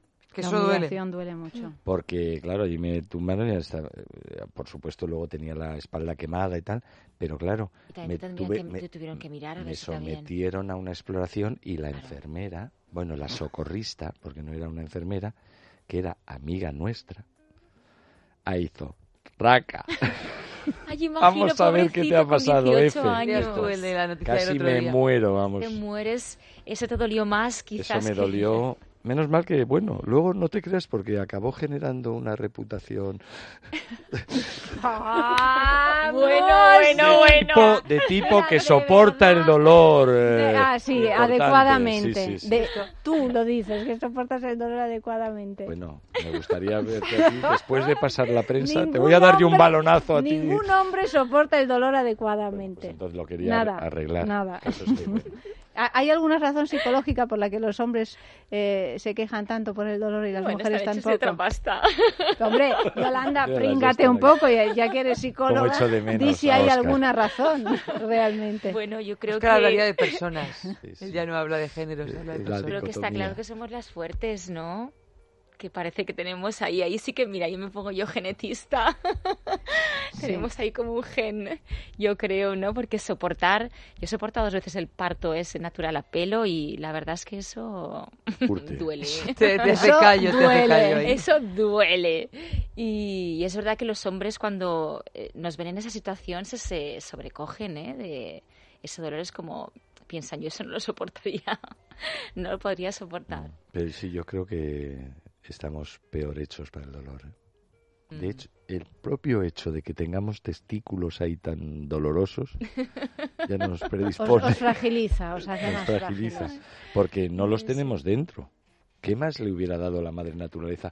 Colocárnoslos como los ovarios, un poquito hacia adentro, Pero más claro, es por- protegidos. porque tienen que tener una Tiene temperatura más temperatura. estable, No, ¿no? sí, Los sí. Tú sabes que se también son acaban- más frágiles. Se acaban de inventar, de inventar, ¿verdad, Eva? Sí, sí. Unos, ¿qué era? Unos calzoncillos que te- Térmicos. térmicos que te mantienen eh, los testículos a la temperatura adecuada tanto en invierno como en verano, porque tener una eh, una temperatura pues que no sea buena eh, hace que haya nivel de- infertilidad, infertilidad y cosas de estas y entonces te lo enfrían en verano, te lo calientan en invierno. pero hemos dicho aquí que es sobre todo para evitar el, el despatarre, el mainspreading, este, que dicen los hombres que se, se sientan de esta manera pues para airear la zona y porque les da calor, pues mira, con esto ya está resuelto está. Y se puede una sentar en el metro tranquilamente, ¿verdad?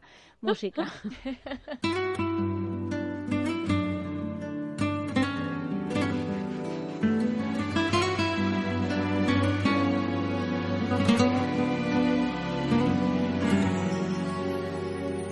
Agua del arroyo blanco, agua pasa hacia mi labio, agua de tu primavera, de mi zalamero, para mi corazón. Eres para mí como agua clara, que corre hacia mi corazón como un río que nace y que muere en el fondo del mar. Eres para mí como la luna, desnuda ante la noche, guiando mis pasos hasta el amanecer. Siempre para mí eres lo primero, aunque falte el dinero, sin oro ni plata te espero hasta el atardecer. Tú serás la calma y el consuelo y el aire que me falta algunas veces. Agua del arroyo blanco, agua pasa hacia mi ser. Quiéreme como se quiere por primera vez. Quiéreme, quiéreme para los restos Y quiéreme como sé que tú lo hacías. Quiéreme de noche, quiéreme de día. Y quiéreme como se quiere por primera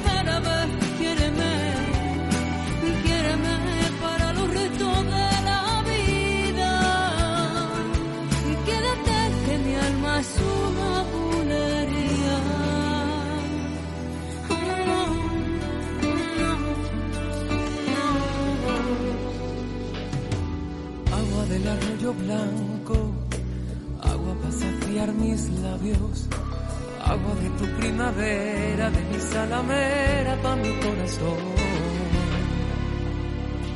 Susurraré mil veces al oído que jamás buscaré nada fuera de ti, jamás besaré como te beso a ti. Créeme, créeme porque es tan cierto lo que digo, sentimiento de un suspiro, como el frío que siente tu piel, sin abrigo, sin beso, sin sed. Quiéreme, como se quiere por primera vez, quiéreme, quiéreme para los restos de la vida. Quiéreme como sé que tú lo hacías. De noche, quiéreme de día, quiéreme. Se quiere por primera vez, quiéreme. Quiéreme para los restos de la vida. Quédate que mi alma es una bulería. pero déjate llevar por el sueño que una vez vivimos. Que una vez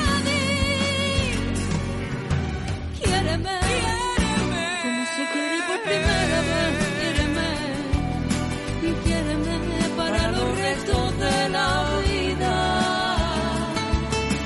Quiéreme como sé que tú lo hacías. Quiéreme de noche, quiéreme de día, porque te querré. Aunque te cueste sonreír, amor, te querré. Te daré a puñaditos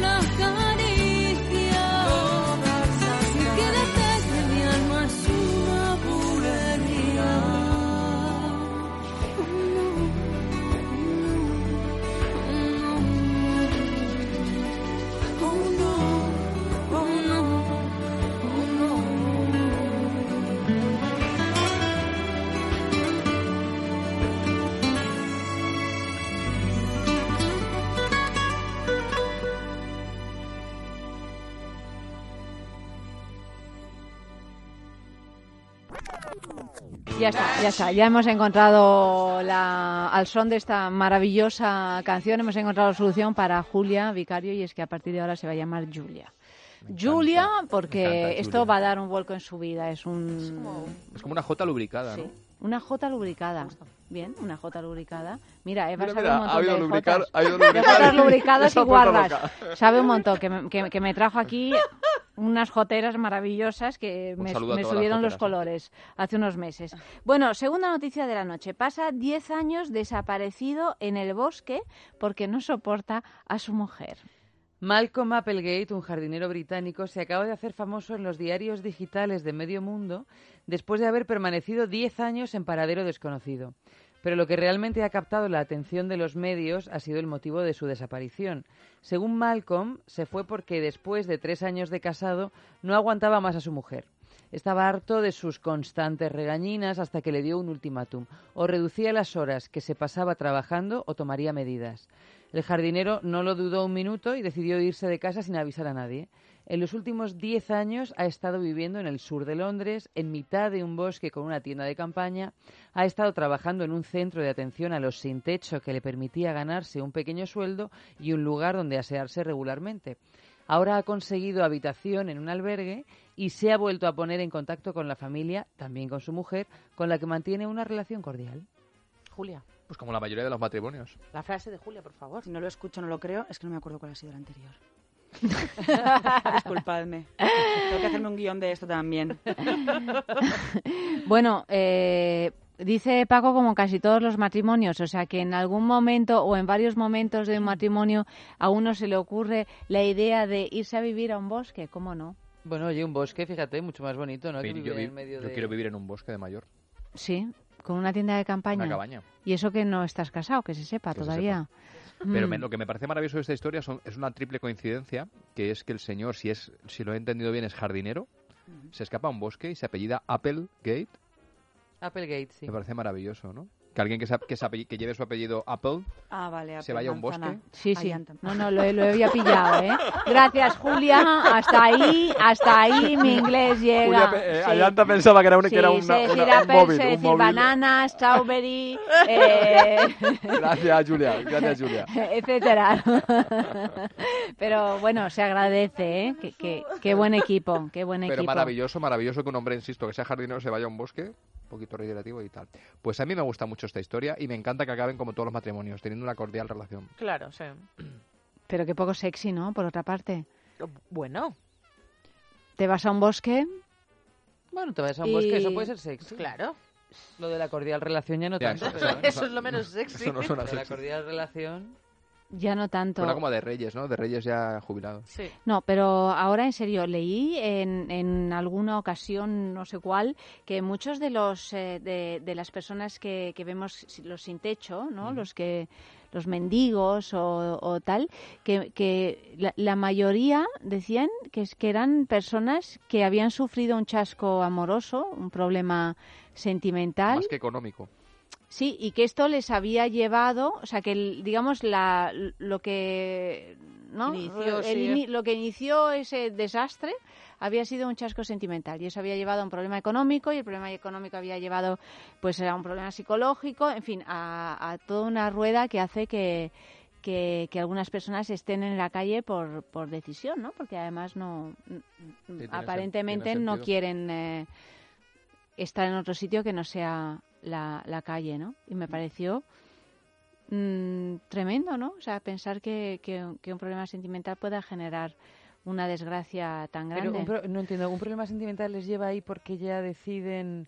eh, porque pierden todo porque su pareja se queda con todo o porque No, porque es el quedan- desencadenante. es a el desencadenante ¿Qué- de una circunstancia psicológica, de una circunstancia Vale, una psicológica que te hace perder todo y que te hace acabar en la calle. Vale, o sea que es que han perdido todo, no es que decidan aún teniendo posibilidades de no vivir ahí. No, no, lo van perdiendo todo van porque se van, enf- van enfermando, ¿no? Sí, o sea sí. que realmente, bueno, pues eso, que hay amores que matan. A propósito de frases eh, así, así hechas, ¿no?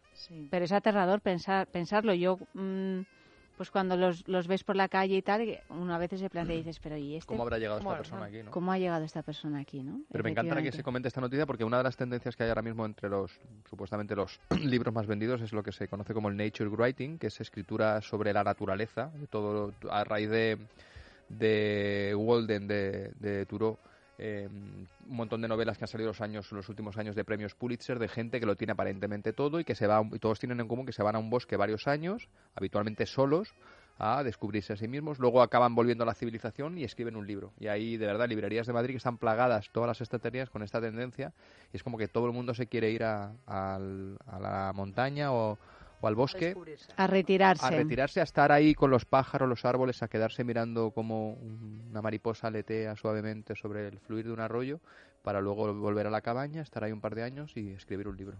Yo creo que el señor Applegate tardará Escribirá poco, tardará poco en Sí, escribir un libro. seguramente. De su mujer, Había un libro maravilloso, Hacia rutas eh, salvajes, no sé si lo habéis, lo habéis leído, basado en una historia real, hicieron la película. Ah, bueno, la película era... Sean Penn, era- es una película de Sean Penn. Era increíble, sí, Está sí, basada sí. en una historia real, Sí, esa sí, película sí. me, me- me fascina. Es tremenda, ¿eh?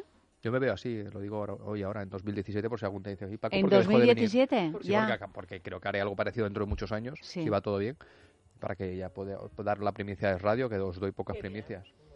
Bueno, aquí tuvimos a un chico, tú no estabas, ¿no? Que te dije en alguna ocasión que había sido interesante, que se había dejado todo y se había dedicado a, ca- a dar la vuelta al mundo caminando. ¿Tú Sí, era estabas, español, ¿no? sí, sí, además lo ha... Lo ha... Din. Sí, justo, me tiene una Sí, historia sí, muy sí, interesante sí, también. Sí, un, un gran amigo. Y contaba todo lo que le había, todo lo que le había Ha pasado. escrito un libro que yo Sí. no sé quién, no sé si es Planeta, quién lo ha editado, alguna editorial de Planeta. Y su historia es increíble. Contaba todo lo que le había pasado, que le habían atracado en no sé cuántos países. Que es una historia increíble. Sí. Y estuvo aquí en el programa, me hubiera Sí, encantado estuvo en el programa porque yo coincidí con él en El Salvador.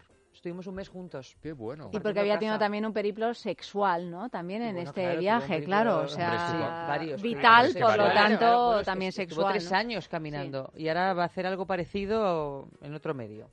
Ahí lo Es dejas. más difícil. Ahí lo dejo porque no sé si lo habré hecho público, creo que sí. Pero fue un, es muy interesante, la entrevista fue muy interesante y el libro, bueno, es curioso también, ¿eh? Vaya por la décima edición o algo así. Tres años, sin... bueno, decir, tres, Tres años, tres años. El único continente que no recorrió fue África. Porque después de recorrer América, sobre todo Centroamérica, ya creo que se le quitaron las ganas Por de los peligros, eh, Sí, no, por los numerosísimos peligros. De todas maneras, él dice que aparte de la violencia que vivió, yo cuando, cuando nos encontramos en El Salvador, que es un país extremadamente violento... Os pues, encontrasteis porque él estaba caminando. nos decir, encontramos estaba porque en yo su estaba trabajando en El recorrido. Salvador, sí, pero él fue en estaba... el 2015 y a él le mordió un perro en la frontera de Honduras y El Salvador. Le pilló también una de las pandillas que aterrorizan la vida allí salvadoreña y las vacunas de la rabia son tan peligrosas, o sea, son tan caras, perdón, que una vez que te las abren en un lado te piden por favor que no te vayas. Porque es que tendrían que volver a abrir nuevamente un nuevo pack, creo que son tres o cuatro pinchazos. que te- no entiendo cuando te Sí, las sí, abren sí. en un lado. Porque Son, son, eh, varios, son son varias dosis. dosis, Sí, son sí. tres o cuatro y son muy caras. Entonces, una vez que tú comienzas la vacuna en un lugar, te- no te puedes ir hasta que no termines. Y yo creo que ya además de una serie de encuentros desafortunados que tuvo con las maras, se asustó y se quedó ahí un ratito. Pero lo que él decía era que lo que más le había costado realmente era atravesar el desierto.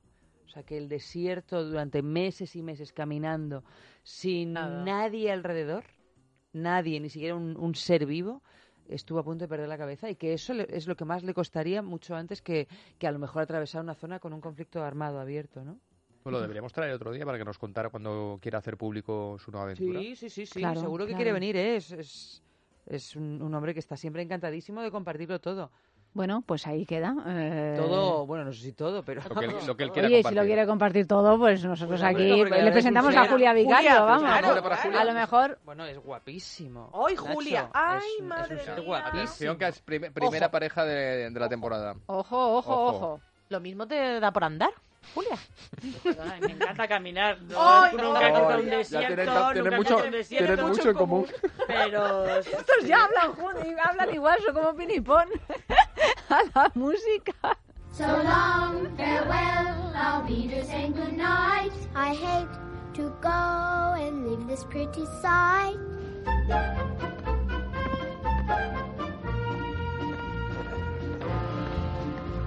So long, happy to say adieu. Adieu, adieu, to you and you and you.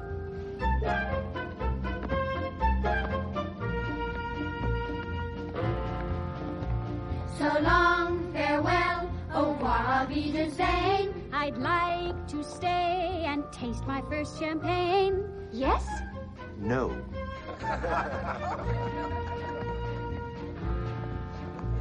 So long, farewell, I'll leave auf Wiedersehen, goodbye. I leave and heave a sigh and say goodbye, goodbye.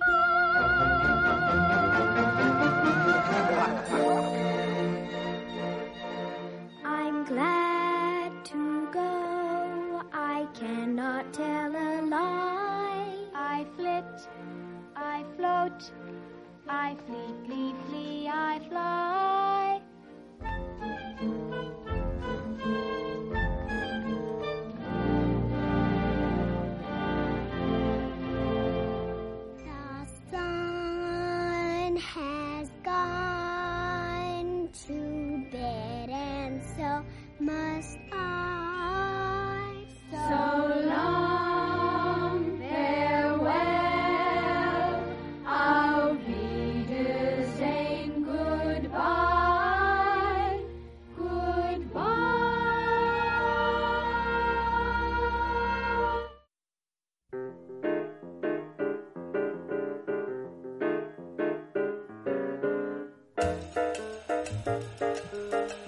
Pues tercera noticia de la noche. Ya nos acercamos a ese verdadero falso. El Facebook es sexo, el Twitter arroba es sexo radio para votar cuál es la noticia falsa de esta sextulia. Y bueno, el titular es se hacen la cirugía estética y no salen de la aduana por no parecerse a la foto. Tres jóvenes chinas aprovecharon su semana de vacaciones para viajar a Corea del Sur para someterse todas ellas a operaciones estéticas. Pero cuando quisieron volver a China, fueron retenidas en la aduana e interrogadas por agentes de inmigración, porque su aspecto no se parecía en nada al de la foto de los pasaportes. El problema no era que ahora estaban más guapas que antes, la cuestión es que sus caras estaban hinchadas y vendadas. No sabemos cuánto tiempo estuvieron atrapadas en el aeropuerto, pero la noticia corrió como la pólvora. Un presentador chino de televisión publicó imágenes en su cuenta de Twitter mientras bromeaba sobre lo sucedido. No quepo en mí de asombro. Me hacía una pregunta a Alma Espinosa, no sé si la podemos contar en antena, Alma. Sí, por favor. Comentábamos. Yo te hacía una pregunta. Alma, que luego yo soy el malo. A ver. Comentábamos Alma y yo que no es por criticar, que no nos gusta criticar. y menos el trabajo Os voy a separar de pupitre, Me ¿eh? encanta Os eso. voy a separar de pupitre, ¿eh? A ver. ¿Que ¿Dónde está aquí el sexo? El sexo, bueno, la cirugía La estética. estética, el- la tratamos la mucho aquí, Paco. Eso no lo sabemos. Pero bueno, a ver. Hombre, bueno, la foto, mí, del, la pues, foto del estáis pasaporte no está, no, no está la foto de, las, de los placa, genitales. placa o el zasca que se dice. Estáis, estáis, estáis Sí. hoy así. Yo estoy peleo, lo reconozco. Pero, pero perdona, muy- pero muy graciosa la noticia. noticia es muy graciosa. porque La hemos hablado, hemos hablado muchísimo de operaciones de estética. Pero hombre, siempre que tocaba lo que viene siendo la zona que rodea lo que viene siendo la nada. gónada, ¿no? No, y el no. concurso de guapos del otro Y el día. concurso de guapos, o sea, Pero siempre guapo, vale, guapo, seducción, sexo... ¿Pero por qué se opera alguien? ¿Para que ponerse más feo? Pues sí. Bueno, todo No, digo, no sé. Generalmente O sea, pero me refiero, ¿cuál es la, la voluntad primera de alguien? Supongo que es Ponerse ponerse más guapo. ¿no? Ponerse más guapo. Mira, yo tengo, yo tengo, yo tengo una, una hija adolescente que la foto que tiene en el pasaporte parece una terrorista y en el, ¿de verdad? O sea, Pues sí, no visto pasaporte. eh, bueno, pues el otro día eh, pasando, pasando la frontera, el policía le dijo a, a la criatura, le dijo. ¿Y esta fotografía no la piensas cambiar? Pero así. Invitándole a que- Invitando a que, por favor, o sea, que bueno, eh, en este caso, oh, a estas chinas, pues claro, no las dejaron entrar porque... Porque no había se- forma de reconocerlas. Bueno, O pero porque tenía la cara porque- vendada también, ¿no? Pero yo nunca había, había, había pensado en esta posibilidad, que no te- que tantas fueran las operaciones que... Yo generalmente las operaciones además no, no me doy cuenta. Porque fíjate que el otro día eh, una compañera ¿Conocida? de trabajo se, se ha operado y vienen y, y me dicen así como en plan cotilleo por el pasillo, me dicen, ¿has visto que...? Y digo, no, no me he dado cuenta. Me dicen, pero, joder, pero hay anta, tal. No me he dado cuenta. ¿Que se, ¿Puedes decir lo que se había operado? La nariz. ¿Y no te habías dado cuenta? Yo ta- a mí me ha pasado también de gente que No me dice, mira cómo se nota el cambio de nariz. Yo no me doy cuenta. No, además una mujer guapísima, o sea que nunca había pensado yo que, se- que había alguna razón para operar. Pero bueno, quiero decir que no voy a entrar en eso, pero aún así se había operado la nariz y no me, no me di cuenta, ¿no? Que, que debe de ser aterrador para quien que se opera, ¿no? Las Porque ya puestos... de nariz con esto de problemas respiratorios, hay veces que son muy imperceptibles. Los Bueno, no, pero no es- sé si era una cuestión estética. Esto es lo que de- suelen alegar, ¿no? Es como cuando como la reina yo- se Sí que ponen tengo- unos pechos No, así de pero- grandes y dices, ahí va, te has operado los pechos. ¿Qué va? No, es el sujetado. A ver, a ver, hija. No, pero Eh, pues es dilo, no pasa nada, ¿no? Yo a veces Claro. pienso, pero Ima, como sea el sujetador, pues folla con, folla con sujetador, querida Sí, mía, o sea, claro, qué que maravilla. y además porque hay que esconderlo, o sea, ¿por qué hay que esconderlo? Sí, no bueno, entiendo el yo. sí, yo creo que si uno lo hace, tabú todavía con bueno, pero eso, lo ¿no? haces Es para que se note, ¿no? No lo haces para que no se Sí, note. pero, pero yo creo que siempre subyace el deseo de pensar que eso es mío natural, Claro. ¿no? que he tenido que recurrir a, a una operación artificial y a pagar dinero. Bueno, pero en fin. Pero si la gente hacía eso incluso con las mechas del pelo, que cuando ahora ya no tanto porque Mm. se ha puesto más de moda, pero yo recuerdo cuando Ah, yo no, era que ha más sido el pequeña, sol, ¿no? Que había sido el Exacto. Ay, sol. te has puesto mechas. No, hombre, no, ha No. sido el sol. Bueno, o sea, indudablemente el sol no hace eso, pero si No, nos pues daba yo- apuro decir eso porque en el Pues fondo ahí discrepo, ¿eh? De verdad, te lo también. digo. Que sea En mi natural. caso, Puede ser Eva, que, que sea el sol. Si por alguna vez supuesto. tenemos, tengo por favor el honor de compartir contigo unos días de sol, eh, que yo no, no descarto irme de este mundo sin que eso ocurra. Dile algo. No, no, dile no, déjala, déjala. Ya, su personaje, No el de, el de. Julia es el de Julia, el de Eva, el de Eva, No, pero todos es que yo no estoy haciendo ningún personaje. Pero yo de verdad, el año pasado estaba más motivada y este año me he desmotivado más. Pero eso es lo que me pasa, simplemente. Eso es una cosa Las normal. segundas temporadas nunca es de segundas temporadas. Mira, no, no soy. Claro, Bueno, pues, además, lo- todas las series que estoy viendo en la segunda temporada es un desastre. Yo abro esto a Esto toda- me está a- pasando a mí en carne propia. A todas aquellas oyentas que quieran compa- oyantas que quieran compartir conmigo alguna, algún día de, so- de sol, porque claro, los oyentes de Allantas son oyantas, ¿no? Son llantas, sí. Pues a todas las oyantas que quieran compartir algún día rayos de Sí, sol conmigo sí. en alguna bella playa de este país o de cualquier otro, que comprueben cómo yo, es cuestión de verdad, ¿eh? de, de muy pocas horas, estando unas horitas al sol, se me, se me aclara mucho el, el pelo. Me Pero de manera tal vez homogénea. Claro, no... No, me sale así como mechi, de verdad, ¿eh? Y vamos, Bueno, en la vida yo te la- aseguro, Paco, que la las vida me- mujeres... Yo tuve un cuando flequillo dicen, no, verde no, de- esto, de joven. Esto ha sido el Ha sol. gordo, ha salido se, han, se han hecho Acaba de unas mechas en yongueras, pero vamos, Sí. como... O sea, no como... sé si todas, a lo mejor algunas sí que es verdad que el sol ha intercedido ahí, pero, Pero claro, yo en son casos... lanzado, Pero esto es como el eterno cubrirse las canas. Sí. O sea, es algo que o sea, algo que, que enseguida sale a la luz. La cana. Pero, por favor, ¿nos puedes explicar lo del flequillo verde? O sea, ha salido el gordo hace un minuto y medio. Nadie se ha dado cuenta, adolescencia, Tuviste un flequillo verde. mm, Yo de tomar el sol en verano y bañar de la piscina, supongo que sería el cloro.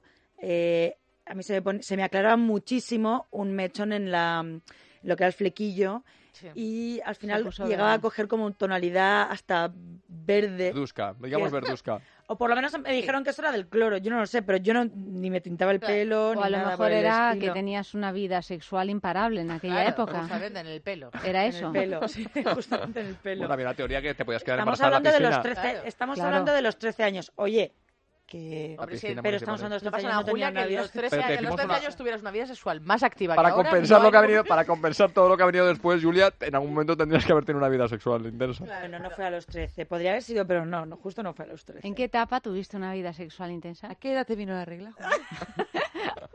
A la música. No, te digo porque esto es importante. Cuanto más tarde te haya venido la regla, más tarde te vendrá la menopausia. Yuju. Ha, sal- ha salido el segundo, ha salido el segundo premio.